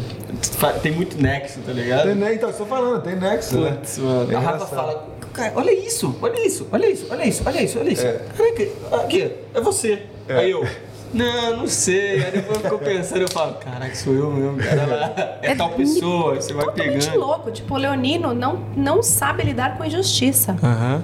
Por que, que eu fui fazer direito? Só que o Leonino, o meu, a minha lua é em câncer, né? Então eu sou, meu, ó, meu ascendente aquário, que é o inovador, o quebra-barreiras, né? Uhum. Projeto Cabana, Livros for Kids Austrália, tudo aí, abre, faz negócio que nunca ninguém fez e tudo mais. Mas minha lua é em câncer, então a mãe zona, que acolhe todo mundo, ajuda todo mundo, tudo.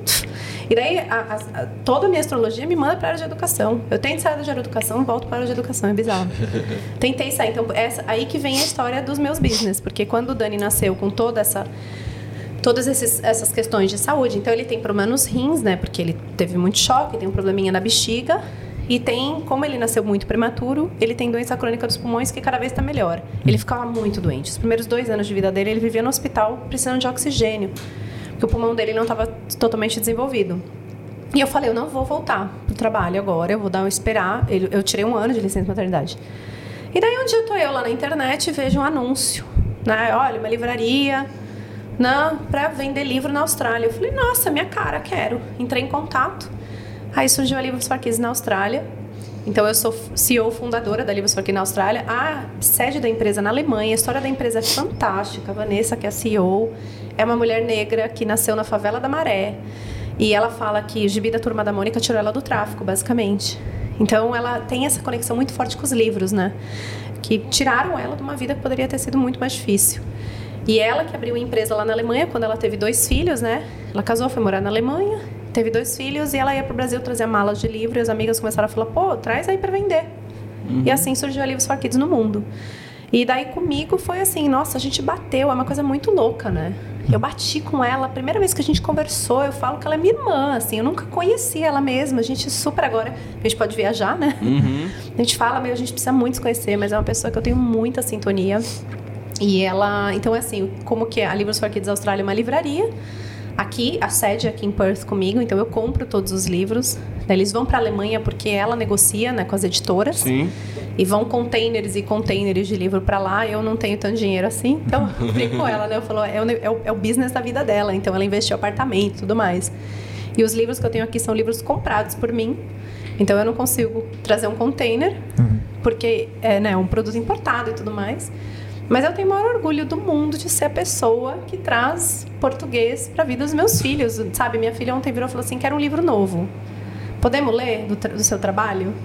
E eu tenho ali acessível duas, dois armários gigantes de livro. A gente tem representante em New South Wales, Queensland, é, Melbourne e South Australia. E a gente eu cuido também da Nova Zelândia. Então parece ser gigante, né? Parece que, mas assim é, é cultura. Então a margem é muito pequena. Então, e eu não quero encarecer os livros, então eu acabo diminuindo a minha margem para não encarecer os livros mais. Uhum. E agora com a pandemia, o frete está um absurdo. Mas eu tenho muito orgulho, assim, muito. Foi aí que eu consegui, eu consigo trazer Turma da Mônica para a vida dos meus filhos. Eu consigo trazer livros que marcaram a minha infância, como A Casa Sonolenta. Então, assim, são, é realmente um orgulho trazer livros, principalmente de livros de adulto, que eu acredito, que é sobre comunicação não violenta. Eu tenho o de Jamila Ribeiro, que fala sobre racismo estrutural, feminismo estrutural. Então, é assim, é um, é um projeto que eu tenho muito amor. Muito. São, são livros já consolidados que existem no, no Brasil, você traz para cá como eles são ou tem qual é a diferença? Assim? Não, ele vem da Alemanha para cá, assim, ele vem pronto. A gente teve essa discussão de, ah, manda imprimir na China e tudo mais, mas a ética não me permite. Entendi. Então eu falei, não, eu não quero. Se for para tipo, mandar imprimir, eu, não, eu prefiro que venha tudo certinho. Uhum. Daí é isso. A gente, acho que a nossa grande também diferença é que vem tudo legalizado, tudo bonitinho, impostos pagos e declarados e certinho, né? Aí o público-alvo seria? Então, é quem quer manter o português vivo dentro de casa, quem morre de saudade do português e quer ler em português, então a gente tem livro para adulto, tipo, consegui trazer Torturado agora, que é um romance que está fazendo o maior sucesso no Brasil, a gente conseguiu trazer também, conversar com as editoras e tal. Então, você tem saudade de ler em português, dá uma olhadinha lá no site livrosforkids.com.au que tem uma... E é, assim, é uma empresa com fins lucrativos, diria meu marido aqui agora. Porque primeiro eu fico com um monte. Né? Cheguei em casa, eu falo, ai, 10 são meus. E ele, pô, é para ser um business. e outros eu peço um monte de livro para cabana. Porque, Sim. pô, se eu tenho essa possibilidade, eu quero trazer material para os professores. Uhum. Então a cabana ela surgiu por conta da Livros for Kids. Uhum. Então, assim, ela surgiu, a visibilidade que a Livros for Kids Austrália me deu, uhum. trouxe a ideia. Então, assim, desde que a Amanda é, nasceu, eu sempre, eu sempre tive vontade de abrir um childcare bilíngue, né? Português e inglês. Mas é um investimento altíssimo, é muito, assim, é muita coisa, não tem como. Pensei no Family Daycare, mas não dá, porque o pessoal acha que você não você não para de trabalhar nunca, né? Não que hoje mude, né? Uhum. Eu tinha essa minha matrícula do Projeto Cabana, eu olhei e falei, putz, preciso fazer a fatura. Mas assim, é, não, nunca quis muito ter Family Day Care, queria ter um child care mesmo e um centro cultural, porque eu olhava para os outros estados e falava, pô, como que a gente não tem um negócio desse? A gente tem a Brasil WA, né? Uhum. Que é uma associação, ela não é um centro cultural. Não tem nada de cultura fixo. Nos outros estados tem, aqui na Austrália, Você né? acredita? Assim, que nem o Projeto Cabana, não tem ou escola de português ou centro cultural. Nós somos os dois. Hum. Então, é, eu acho que assim, a história do Projeto Cabana, para mim, ela nasce o dia que o primeiro brasileiro pisou na Austrália. primeiro brasileiro pisou na Austrália que falou: Eu quero manter a minha língua de herança. O projeto Cabana nasceu. E ele veio de muitos outros projetos. Existiram muitos outros projetos aqui.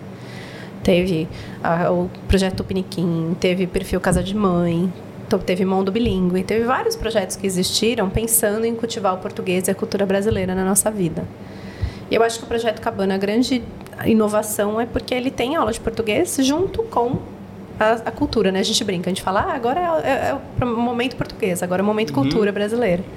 E é tudo junto, tudo, tudo junto. A gente tem uma visão extremamente holística da educação, né? Com tudo, toda essa bagagem que eu tenho e com as professoras também. E, do- e o nome, e o nome? Como, Veio- como você chegou no nome aí? Você lembra do que é uma cabaninha pra gente? Uhum. Era aquele lugar que todo mundo se fica ali junto, fazendo as coisas e conversando. Veio daí. Era isso, era esse projeto. Hum, legal. Ele foi. O, o nome veio desse, de ser esse lugar de acolher, acolher todo mundo. É por isso que é um centro cultural, por isso que é uma sem fins lucrativos. Não tinha como ser diferente.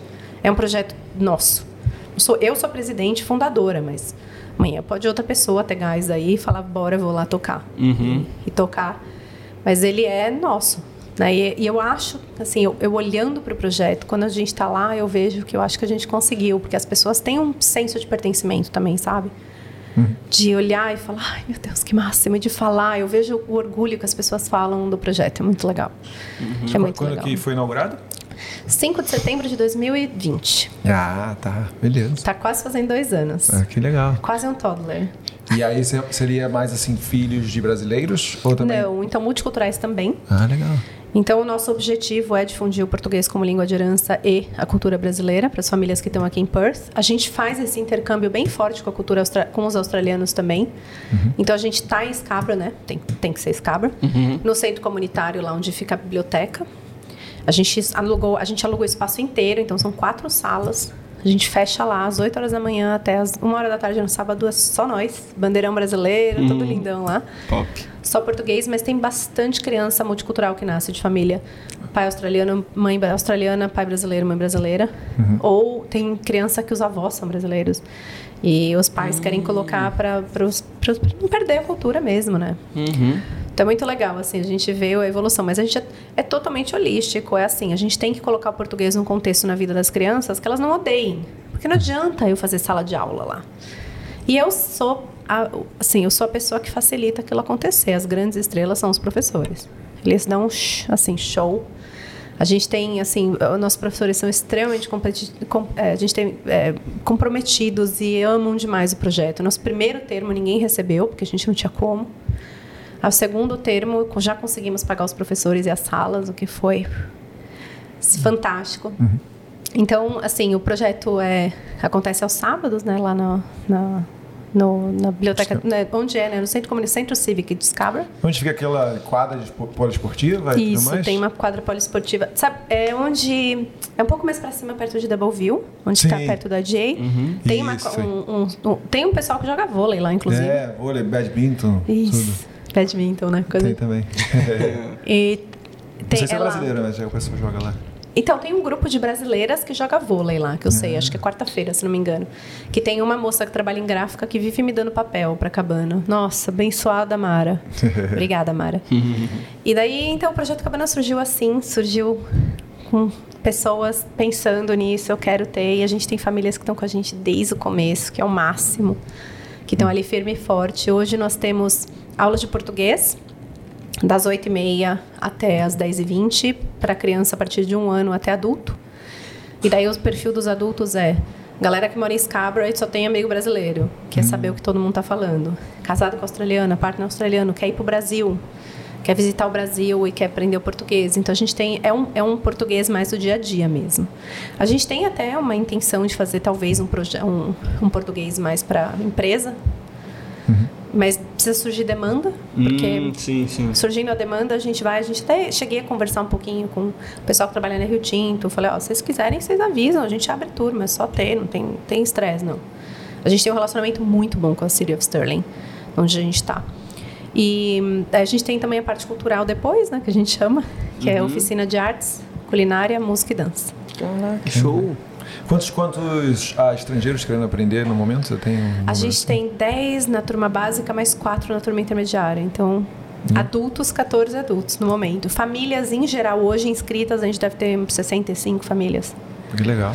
Então é assim, é muito bacana a gente ver. A gente tem, assim, o projeto foi muito no começo foi muito difícil.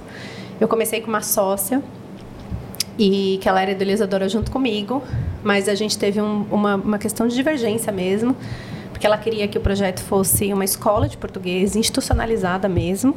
Uhum. E a minha visão sempre foi centro cultural. Não, eu, não, eu não sou professora de português no Brasil, entendeu? Não fazia sentido. Só que como a gente é sem fins lucrativos, a gente tem um comitê. E não, não sou eu que tomo decisão, é o comitê. E a gente começou a discutir o objetivo da cabana dentro desse comitê e o comitê falou, não, é um centro cultural e ela resolveu sair. Só que ela me deixou super na mão. Ela saiu uma semana antes de começar o termo 4. Então foi muito difícil, assim. Foi, muito. Costas. Nossa! lidar com tudo, absolutamente tudo. Foi, eu pensei muitas vezes em, desistir, assim mesmo. E as famílias que me mantiveram ali firme e forte, os nossos patrocinadores também. E esse foi uma, acho que é uma forma assim de devolver também para os patrocinadores o amor que a gente tem por eles, né? Porque eles fizeram a gente existir. Foi a ideia de fazer uma, uma coisa meio GV mesmo. Então as salas elas têm o nome dos patrocinadores. Então assim, eu, cada oficina, cada sala tem o seu nome. Então é a cabana pequenina, que é de 1 a 3 anos. Aí, de 3 a 5 anos é a cabana, a cabaninha. Aí, de 5 mais anos é a cabana mirim. Uhum. Então, cada turma tem o seu nome. Mas dependendo da sala onde eles estão, tem o nome dos patrocinadores. Então, tipo, a cabaninha, por exemplo, ela está na sala OC, que é um dos nossos patrocinadores. Daí, a outra cabaninha, a outra, a cabana mirim, ela está na sala Precise Building, que é o nosso outro patrocinador. Uhum. Obrigado pelos nossos patrocinadores, sem vocês não existiríamos mais. E daí, depois, no segundo momento, tem as oficinas. Então, tem oficina de artes. Aí a gente, a gente até pensa em dar nomes né, para as uhum. oficinas, mas a gente também quer que seja um nome autoexplicativo. Porque mesmo as cabaninhas, é tão engraçado. O meu marido é tesoureiro, né? Eu sou presidente, ele é o tesoureiro da associação. Uhum. Aí eu falo assim: ah, dá uma olhada para mim aí, quanto que tá dando? Se a gente tem como te abrir uma segunda turma da cabaninha, né? Quantos alunos precisa? Porque eu sou a idealizadora, eu vou lá, eu sou leonina, né? Eu faço acontecer, eu realizo, nanana. E ele fala: peraí, não adianta você abrir turma, não tem aluno. Tem que ver se tem demanda, custa tanto, custa X, não sei o quê. E a gente faz um, uma, uma parceria muito boa. Uhum. Porque ele me traz um pouquinho mais. Eu quero. Muito legal. E, e assim, ele, Cabaninha ali, só você sabe os seus nomes, né? O Cabaninha é quantos anos? então a gente pensa até em mudar, colocar oficina de artes, sei lá, alguma coisa. A gente tinha falado de oficina de música, por exemplo, mudar para musicando, musicalização. Ele falou: Meu, imagina um australiano falando musicalização, pelo amor de Deus. Verdade, né? A gente tem que pensar também que, é. que estamos por aqui. E a gente faz contação de história também na biblioteca. A gente, eu, né? E to, a primeira terça-feira de todo mês é um projeto de graça. A gente faz, então agradeço a minha patrocinadora Livros for Kids Austrália, que patrocina uhum, os livros para contação. Obrigadão, obrigadão. Austrália. Obrigadão. Livros for Kids Austrália. De nada, imagina. boa, boa, boa. E gente, eu faço contação de história gratuita na, na biblioteca ali de Scabra também. E daí, agora, recentemente, eu comecei, eu me reuni a Renata, a Renata Garcia. Vocês já tiveram ela aqui? Se não, não tiveram, não. tenham. Uhum. Ela é a nossa, gente, ela é a nossa música. Uhum. Ela é professora de português, ela é música para o público infantil. Uhum. Também tem uma história sensacional. Tá aqui e ela, eu faço com ela. Então ela tem um projeto dela chamado Musicando na Austrália. E a gente se uniu. Então toda terça, primeira terça-feira do mês eu faço contação de história e ela faz a roda de música em uhum. português na sequência. E agora setembro nosso tema vai ser Emicida. Uhum livros do Emicida que a gente vai ler e cantar juntos. Então é uma, é uma união de forças aí que a gente fez para é a minha forma de virar para o universo e para os brasileiros e falar obrigado pelo apoio. Aqui está um presente para vocês, que é muito trabalho, muito para decorar a história, planejar e tal, para fazer uma coisa bem legal. E para trazer para os nossos filhos essa delícia que é ouvir uma história em português, cantar uhum. música em português. Esses dias minha filha vira para mim e fala assim: "Mãe, ó, Assim, né? Ó, seis anos. Eu não gosto muito de samba. E eu sei que você e o papai amam axé. Meu marido me pediu em casamento no meio de Salvador, meio elétrico em Salvador, no meio do carnaval. eu não sou axé mais ou menos, mas eu adoro frevo. É, Pô, a criança nasceu aqui. e ela sabe o que é samba, axé, frevo, e ela sabe o que ela gosta. Isso aí. Uhum. É, a cabana existe por causa disso. É exatamente essa, esse é o objetivo da cabana, é fazer os nossos australianinhos verem a parte da cultura brasileira que eles gostam ou não. Ou quando a gente teve funk, por exemplo. Professora, posso dar funk? Eu falei, pode dar o que você quiser. Se os pais reclamarem, eu, eu, eu cuido. Aí eu, mas calma, que funk, né? Aí ela deu uma música da Anitta lá super de boa. Daí minha filha, pô, a Anitta é legal, hein, mãe? Gostou, gostou. Teu filho, ela é uma mulherona, olha aí, ó. Empresária, não sei o quê. Ela, como você ou não? Como eu. Mas assim, é muito louco, né? Tipo, dar essa parte da cultura brasileira para os nossos filhos. Ouvir uma música. A gente teve já convidados, tivemos o Rafa, tivemos músicos, pessoas que vão lá, Juliana Areias mesmo, ela já foi lá, já deu aula de, de música pra gente também. Então, é um, uma, um tantinho, um cantinho aí do Brasil que a gente conseguiu criar lá em Escada. E como é que é a captação aí dos professores e tal? Você, se eles entrarem, entraram em contato com você, você foi indicação? Olha, não tem tanto profissional assim, né? Porque a gente é uma sem fins lucrativos, então a gente não consegue pagar muito, a gente sabe, todo mundo trabalha com a gente, trabalha por muito amor. E a gente tem, não tem, não é processo seletivo, mas todo mundo que quiser trabalhar com Projeto Cabana, pode entrar lá no site, pegar o nosso e-mail, projetocabanainfo.gmail.com, manda sua, seu currículo para mim, sua carta de apresentação, não, não é uma, não precisa nem ser carta de apresentação, assim, é uma coisa falando por que você gostaria de trabalhar com a gente, porque a gente sempre tem é, a gente sempre tem essa carência também de ter profissionais aqui e mesmo a gente não tendo vaga você pode começar como voluntário com a gente. A maioria dos nossos professores começam como voluntário e a gente acaba contratando quando precisa. E também como é um projeto sem fins lucrativos a gente consegue dar certificado que vale como experiência de trabalho. Então você estudante acabou de chegar e que precisa de experiência de trabalho, né? Você pode trabalhar voluntário com a gente, a gente dá um certificado. E aqui na Austrália, o trabalho voluntário é super valorizado. Super, super, super. Então, quando você for conseguir um emprego, você tendo lá um certificado que fala trabalhei 50 horas como voluntário, eles acham super bacana. Então, pode entrar em contato, que a gente sempre... Ontem mesmo conheci um casal que acabou de chegar aqui, atores. E eu, gente... Que legal. Máximo, vamos fazer uma oficina de teatro, né? Vou fazer, então, acho que para o próximo termo a gente vai ter uma, uma aula de teatro mesmo, com produção de peça no final do termo, com esses dois professores que acabaram de chegar. O termo você segue mesmo do, das escolas australianas, então? Sim, então a gente segue o calendário escolar, mas a gente trabalha com oito semanas, porque tem muita gente que viaja no primeiro, né? assim que acabou a aula já vai, e volta no domingo. Então, para minimizar quantidade de aulas que as pessoas perdem, a gente resolveu fazer oito semanas. E também porque me dá mais tempo com meus filhos. Porque, gente, é um trabalho, e eu só ganho quando eu tô lá. Sim. Só no sábado, às quatro horas que eu tô lá. Mas o trabalho mesmo é durante a semana, que é um trabalho voluntário. Então, eu, assim, ao- com o tempo, eu comecei a começar a dizer um pouquinho não e começar a centralizar um pouquinho também, cuidar da minha família, né? Boa. Caraca, que Aula, hein? papo Porra. show de bola, hein? Obrigado, obrigadão. A Tivemos gente tem- que... Ah, fala, fala, fala. Não, de agora a gente tem a participação dos nossos amigos Sim, aí, né? sim, sim. A gente selecionou aí cinco, seis perguntinhas. Também para não estender muito que o, o SUS aqui gentilmente abriu as portas pra gente. A gente também não quer também. Não, não pode abusar, Não pode abusar, não pode abusar, abusar, é. não pode abusar. Mas agradecendo novamente aí É. a participação de vocês, dos nossos seguidores. Fiquem aí ligados no Instagram. A gente sempre coloca ah, o próximo convidado. então você pode mandar a perguntinha para a galera, Quando nossos vê convidados lá, especialíssimos. quando vê o story, já manda logo uma perguntinha pra Rapidão. você estar aqui no. A gente mandando um salve. Passar no aqui pra filtro você. do Gabrielino. O Gente, um parênteses para essa esfirra. Muito bom, né? Nossa Senhora, obrigada. Sussa. A gente gosta Top, muito disso top. Uhum. Inclusive. E o pãozinho com mortadela aqui, ó. Nossa, eu vou. Gabrielino tá, tá tipo. Ô, Gazi- o Gabrielino tá estilo Casemiro na live, amassando. Tá ligado? Ele tá perdoando. Pô, Ih, é, olha aí, é, ó. é, cadê? Ih, esfirrinha. Que esfirra? Divido, Pode vem vai? cá. Não, não, pode, pode. Pãozinho de queijo? Olha lá. Pãozinho Gente, de queijo. esfirra de ricota com escarola? Com espi- Espinafre. É, espinafre. Espinafre? Hum. Olha a quantidade de recheio. que Qual o nome que você maravilha. falou? Cicarola? Escarola? Acho que nem Escarola. tem escarola aqui, tem? Escarola? Que que é O isso? que, que é escarola? Rúcula? Tá, o rúcula é uma coisa, escarola é outra O que, que é coisa. esse carola? É um greens aí, um verde. Caraca, aqui na Austrália é muita cultura, né, cara? Escarola. Não, mas eu não sei se tem Hã? aqui, É tem? no Brasil isso, cara. É, é no Brasil Você esse sabe? carola. Caraca, o Gabra é sinistro, Eu velho. não sei o que é. Eu não sei o gosto também, nunca não quero saber. Eu conheço carambola. Carola É, carambola é bom também. Carambola acho que não tem aqui não. É a, a fruta estrela, né? tem. Outro dia eu tava comendo lá na. Eu vi o exprimindo a Tem ratão comendo. caqui, acabou caqui, tu vai embora. Mas tem caqui também. Chamam nomes diferentes, diferentes pra caramba. Sabe como é que fala caqui? Cair. É.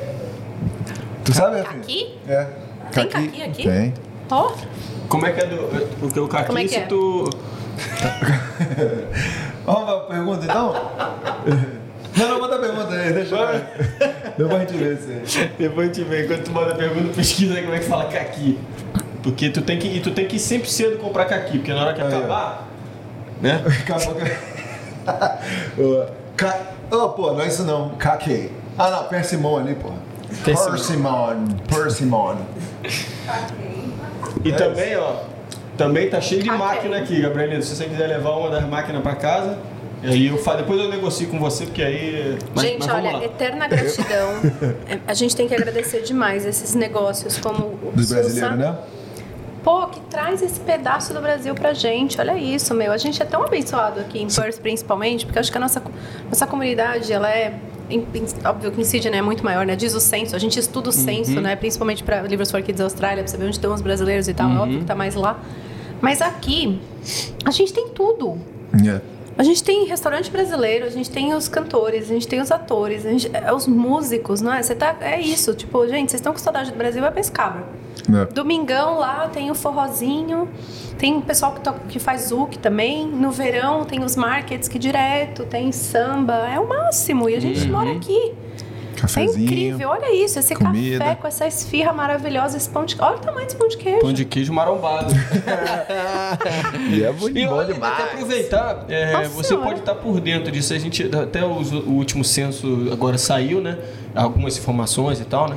E aí a gente teve acesso a ao número de brasileiros aqui na Austrália.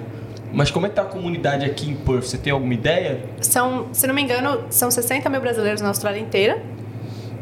Aqui em Perth, acho que são 3 mil brasileiros. Assim? Não. Não, três E mil, é, adivinha onde que- está a maior comunidade de brasileiros? Ah, Scar, né? Scar é muito bom, é gente. o lugar onde o segundo idioma mais falado é o português. Caramba. Como em Frio é o italiano, aqui em Scabra Que é português. legal saber disso, cara. A gente até colocou um tempo atrás lá essa informação de quantos brasileiros tinha aqui na Austrália. Se eu não, se eu não me engano, é, tá por volta dos 46 ali, 47, para ser bem preciso, né? De quê? Brasileiros. Eu acabou de falar, 60 mil, pô. 60 mil na Austrália inteira. Hã? É, 60 Três. mil na Austrália, Perth em torno de 3 mil. Tá morgando aí, né, cara? É, Não, então, postei na página lá, pô. muita gente foi embora, né? 46. Ah, tá de boa. Com a pandemia, a crise, teve muita gente que foi embora. Eu acho que vai, Então, vai melhorar bastante. outra- É, próximo. Vai voltar bastante gente. Não, inclusive, esse, essa é uma coisa, eu uso demais a minha. Entre trilhões de aspas, aspas influência, né? Que Sim. Eu sou um grãozinho de areia, mas City of Sterling, eu participo de comitês lá também, né? Eu sou a pessoa do voluntário, eu sou voluntária na escola dos meus filhos também. Mas eu participo de um, de um comitê multicultural na City of Sterling e teve uma vez que foi imigração lá, né? E eles falaram, não, a gente tem maior carência, não sei o que, de profissionais. Aí eu, ai, gente.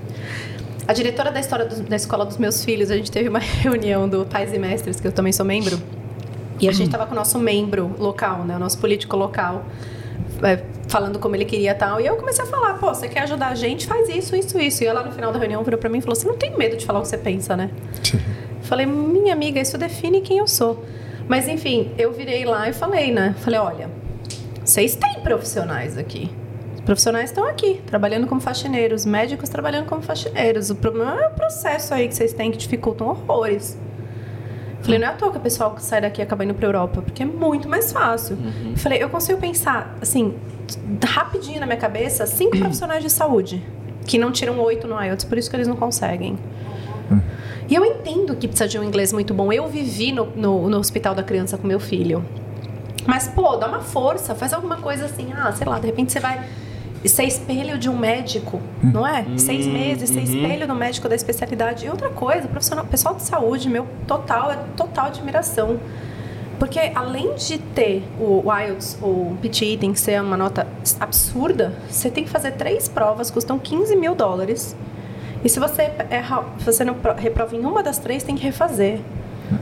Processo E assim, é pediatra, sabe? Que tem experiência de 10 anos no Brasil. Eu falei isso pra eles. Falei, pô, vocês acham que um pediatra no Brasil que vê de tudo que é doença...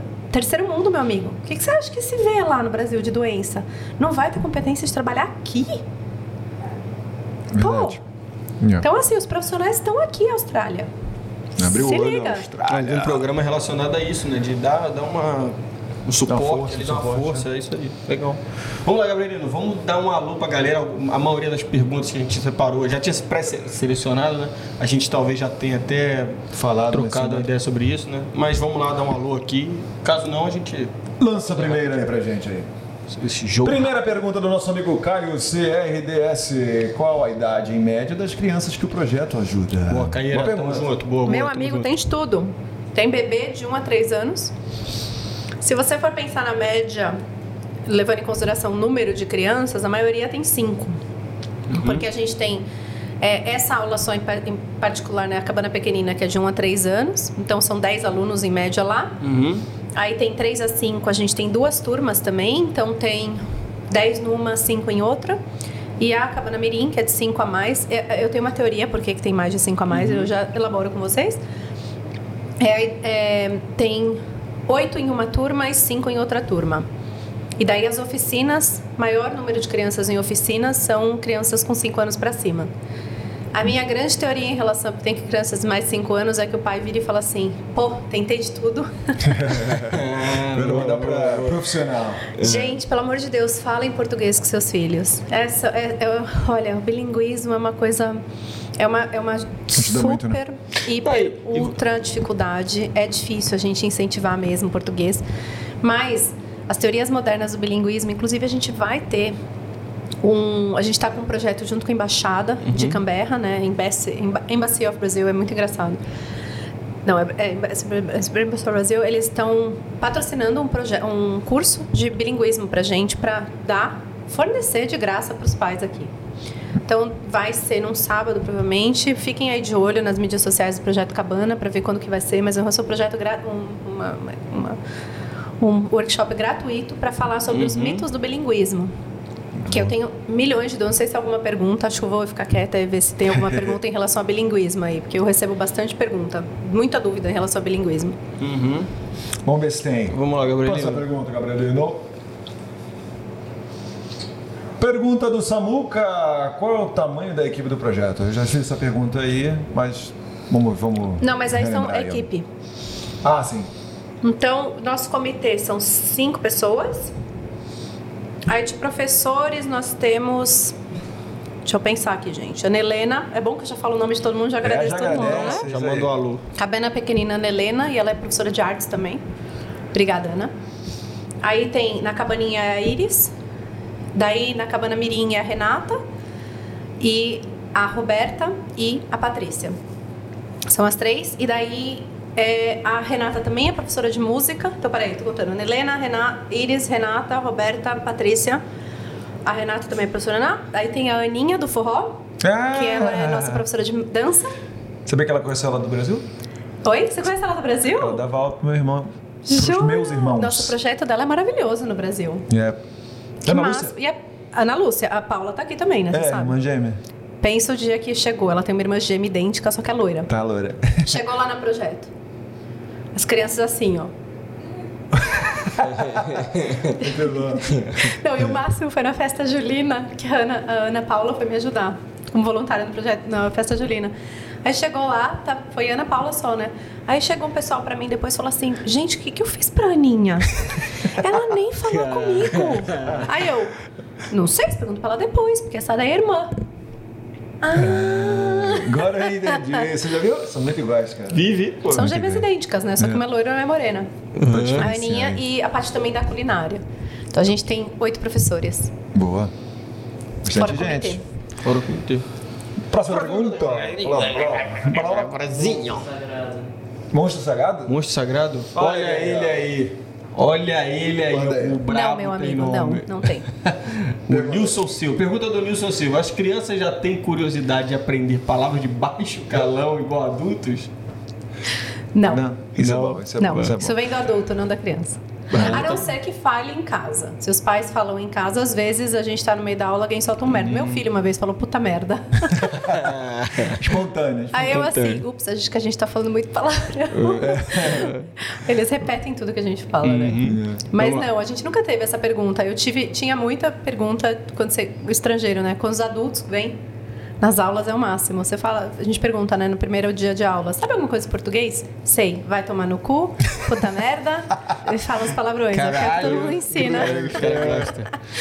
É engraçado, né? Como é que pode, né? As primeiras palavras que a gente ensina pro gringo é palavrão. Porque a né? gente acha engraçado eles falando, né? Eu acho que é isso. Essa, essa é a teoria, né? É. Vai lá, Gabriel. Solta mais uma aí pra gente. Solta aí. Gabi Neves, sempre com a gente. O que fez começar esse projeto?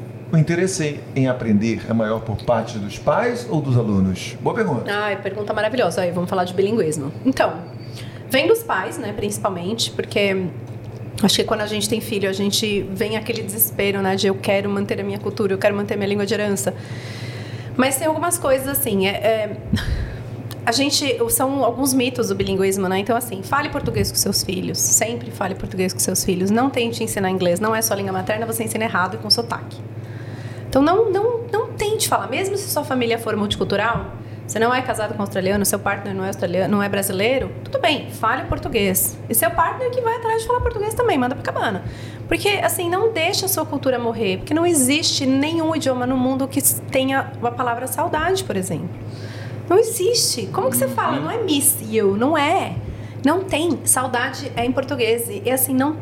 Como que você define o que a gente sente? Que Sem usar essa interessante, nunca palavra. parei pra pensar, Isso cara. é verdade. É. Os italianos já me falaram isso aí. Caraca. Não existe, é o único idioma que tem. Então tem algumas. E assim, aquilo que você estava falando, agora eu volto para aquela sua pergunta, né, em relação à, à expressão. Quando os pais colocam os filhos no projeto Cabana, eles têm a- alguns pais, né? Não vou falar todos, mas tem a expectativa de que as crianças, o português, gire a chavinha do português em um termo. Fluente. E a, e a gente volta também para a questão da comunicação não violenta e da educa- da educação gentil. Quanto tempo demorou pra gente, se aconteceu até hoje, se expressar tranquilamente em inglês? Pô, é a última coisa, a gente ouve super bem, entende tudo que eles falam, consegue escrever, lê tranquilamente, consegue entender, mas falar, se expressar em outra língua é outra coisa. E não é porque seu filho responde em inglês para você que ele não tem o português. Não é. Não é. É um último estágio de aprendizagem da língua. Não deixa o português não acontecer dentro da sua casa. Então, assim, a resposta é: são os pais. O interesse da criança raramente vem só por ela. Os pais têm que fazer questão da criança aprender português. Tem que existir uma importância. E o que a gente faz no Projeto Cabana é agregar esse valor. É virar para a criança e falar assim: por que é tão importante para você aprender o português? Eu vou te falar. Porque é a história dos seus pais, é a história da sua família. Não, assim, se existem poucas coisas que me deixam mais tristes nessa vida australiana, são pais brasileiros falando inglês com seus filhos. E uma coisa que quebra isso é assim, a gente tem que entender que a língua materna dos nossos filhos é inglês. Então, quando eles têm a necessidade de se expressar, de se comunicar, eles vão para a língua que mais eles sentem confortável, do mesmo jeito que a gente vai português. Quando você quer, quantas vezes eu não me pego assim, né? Tipo, eu tô pensando em inglês, mas eu falo, caramba, não é isso que eu quero dizer. Não é isso, eu tô me expressando completamente errado, que é o que a gente chama de language barrier. E os nossos filhos falam, é, o inglês é a língua materna deles. Então, se às vezes, mesmo a gente insistindo no português, eles precisam falar alguma coisa muito importante, meus filhos falam assim: posso contar inglês? E eu falo. Então, alguma coisa que aconteceu na escola, por exemplo, que é só o inglês que eles falam. Aí eles vêm falar para mim, eles falam inglês, e eu respondo em português e a gente muda a conversa para português. Não obrigar, eles não são obrigados a falar português. Eu ensino a importância do português para eles. Tem um livro maravilhoso da Livros for Kids, Austrália, que ele chama Eu Também Falo Português. E é bem essa, é uma menina que mora em Londres, a Nina, E ela fala, ela fala assim, existem muitas, eu sei que dá preguiça às vezes de falar o português, você pode ter certeza, mas como que eu vou me comunicar com a vovó Teresa?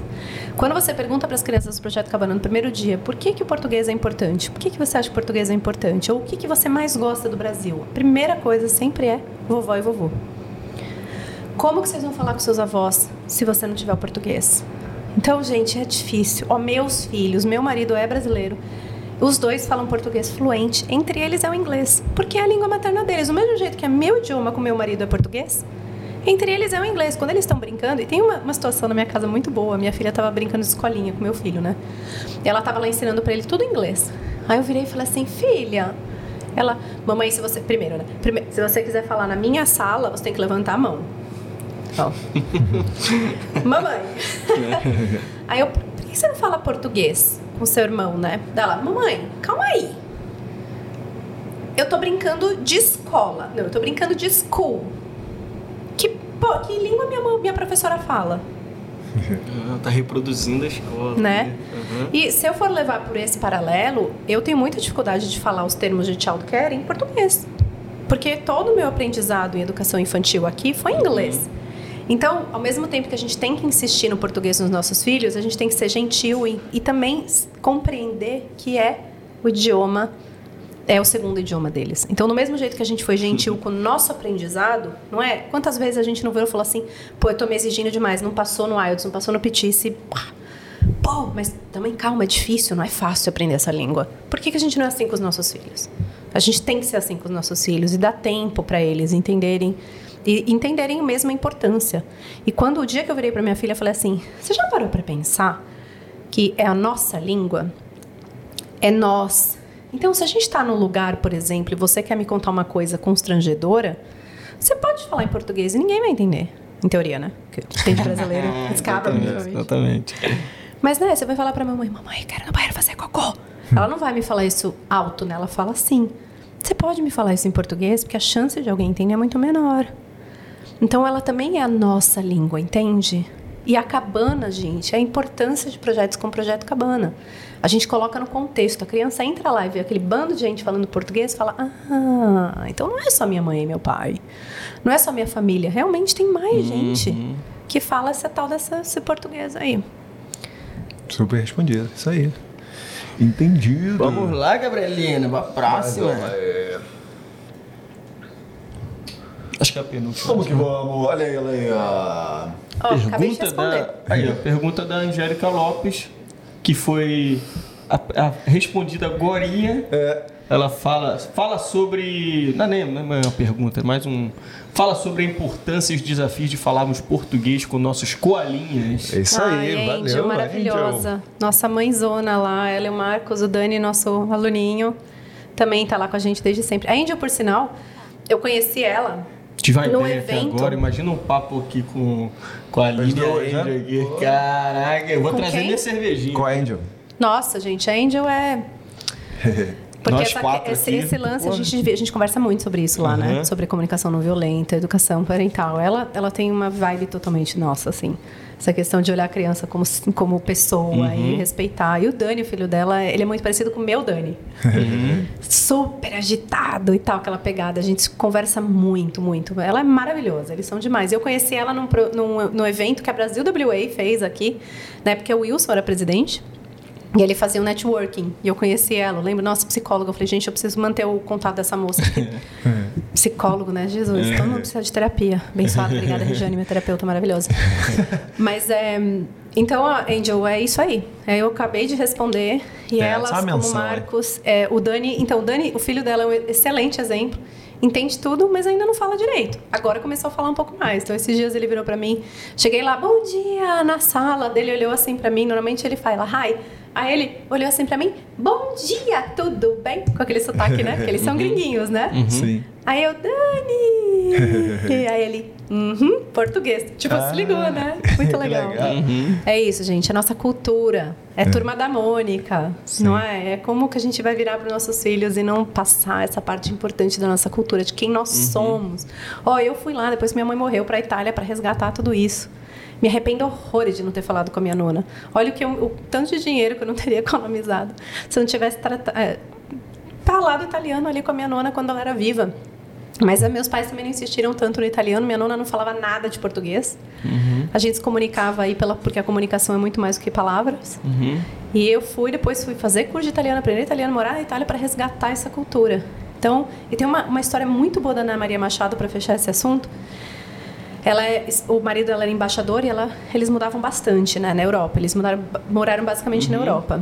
E ela fala assim que quando ela morou em Paris, os filhos dela falavam português fluente, né? E ela, a cunhada dela estava lá também.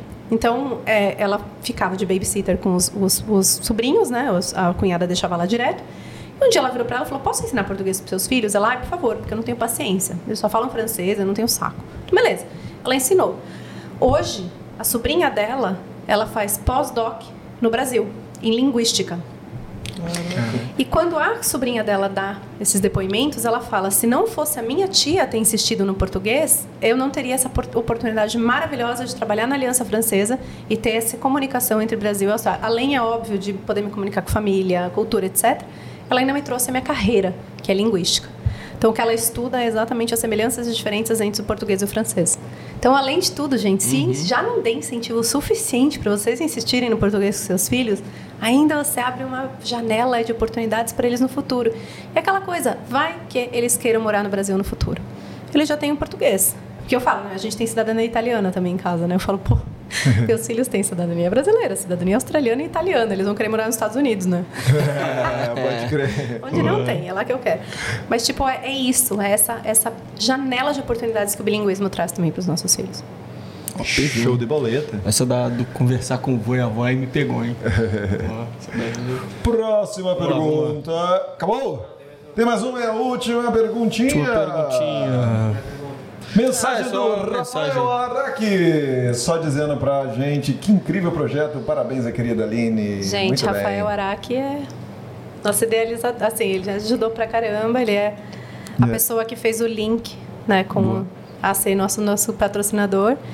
E olha, o Rafael, que ele. O ombro que ele foi para mim, vocês não acreditam, uhum. porque ele é muito amigo da Renata. Sim. E ela que indicou, ele começou a ver os posts dela, né? E ele entrou em contato comigo assim: gente, que projeto, Aline, que máximo. Ele mora em Melbourne, né? Uhum. Ele amei, o que, que eu posso fazer para ajudar? E nas, nos momentos de grande dificuldade, ele foi meu ombro também, sabe? Eu falava, ah, não aguento mais, eu tô muito cansada, a gente não tem incentivo, o pessoal reclama do preço. Pô, 60 dólares, gente, uma oficina, o pessoal reclama, não é possível. 60 por meio de semana? Por termo. Por termo? Cada Poxa. oficina, porque são quatro oficinas, né? O português. Aí ninguém perguntou do preço, ó, fiquei feliz. É, Não, significa que é irrelevante. Amei, uhum. gente. Obrigada. Porque bom sinal. É pago, porque nós, embora seja uma sem fins lucrativos, eu ouvi isso muito no começo. É sem fins lucrativos, por que custa? Porque sem fins lucrativos não significa ser voluntário. Uhum. Tá? Isso é a resposta. Mas é, a gente paga as salas, a gente paga os professores, os professores recebem. Né? A gente fez, sempre fez questão, assim, o primeiro termo, como eu falei, não foi, mas o segundo que a gente tinha dinheiro. Eu só fui receber uhum. quase um ano e meio depois. Mas eu fiz questão os professores receberem desde sempre. Mas é. Então, uma, uma três, oficina. Três meses? Oi? O termo são três meses? São, dois, são oito semanas, né? Duas, oito, dois são meses. São 60 dólares por oito semanas, o pessoal reclama. Então, quatro semanas, né? Porque as quatro oficinas semanas, funcionam assim. É. Tinha muita gente também que falava, a gente pensou em fazer as oficinas toda semana, mas tem gente que fala, não quero comprometer todos os sábados. Uhum, então, entendi.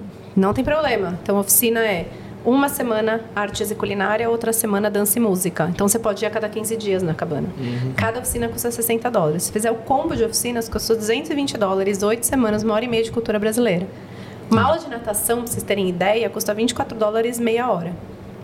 É. E, pô, você vai me reclamar de pagar 60 dólares uhum. uma oficina que vai te trazer muito, enfim. Uhum. Não, gente, é, é, é a mesma coisa do livro. Quando o pessoal fala, pô, R$29,90 no livro?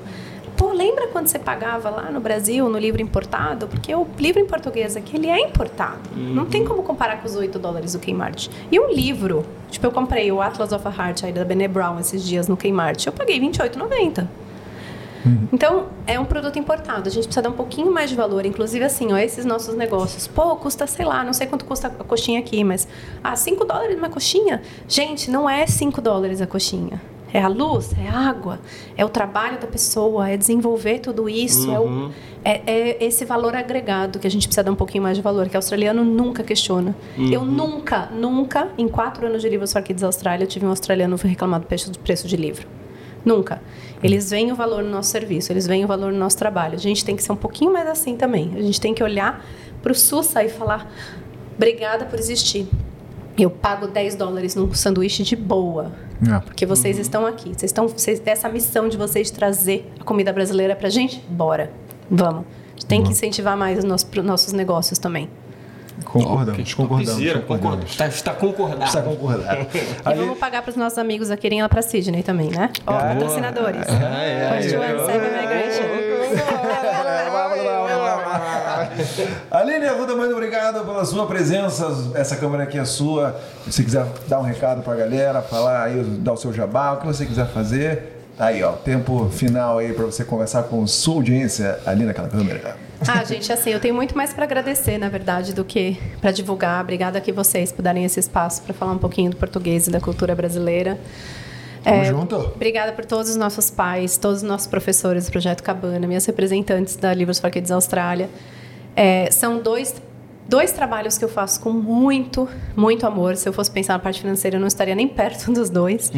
É muito amor e eu tenho muita sorte de, nesse caminho aí, ter começado a cruzar com tanta gente que incentiva e entende o valor né, desse projeto. Então, o Projeto Cabana, se vocês quiserem conhecer um pouquinho mais, o site projetocabana.com.au e mídias sociais é arroba Projeto Cabana Perth e a Livros for Kids é www.livrosforkids.com.au e mídias sociais arroba Livros for Kids Austrália.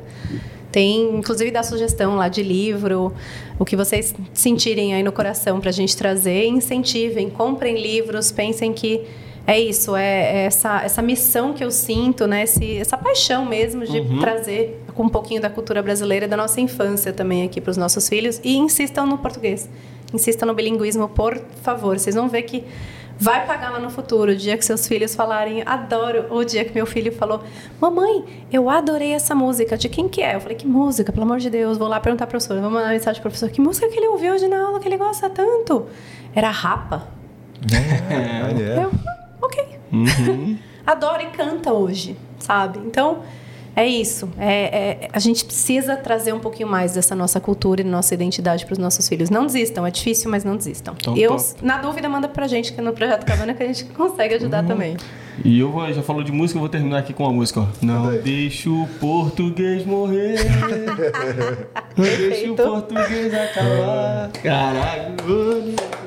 Tá bom, tá bom, tá bom. Boa, moleque. Episódio 51. Uma boa ideia, Projeto Cabana. Episódio 51, valeu, obrigado aí. Obrigado, com gente. sucesso. Obrigado, galera que tá aí com a gente. Obrigado, Gabrielino. Obrigado, Aline Arruda. Obrigada, gente. Valeu, Rafitia. Tamo e junto. vamos até a E próxima. valeu, gente. Sussa, também pelo Valeu, espaço Sussa. aqui. Porra, valeu, esfirras, demais. queijo, É, cafezinho. Todos os, não, os quitutes aqui bacanas, né? Então vamos com a gente no tchauzão? Vamos lá, vamos lá. Tchau!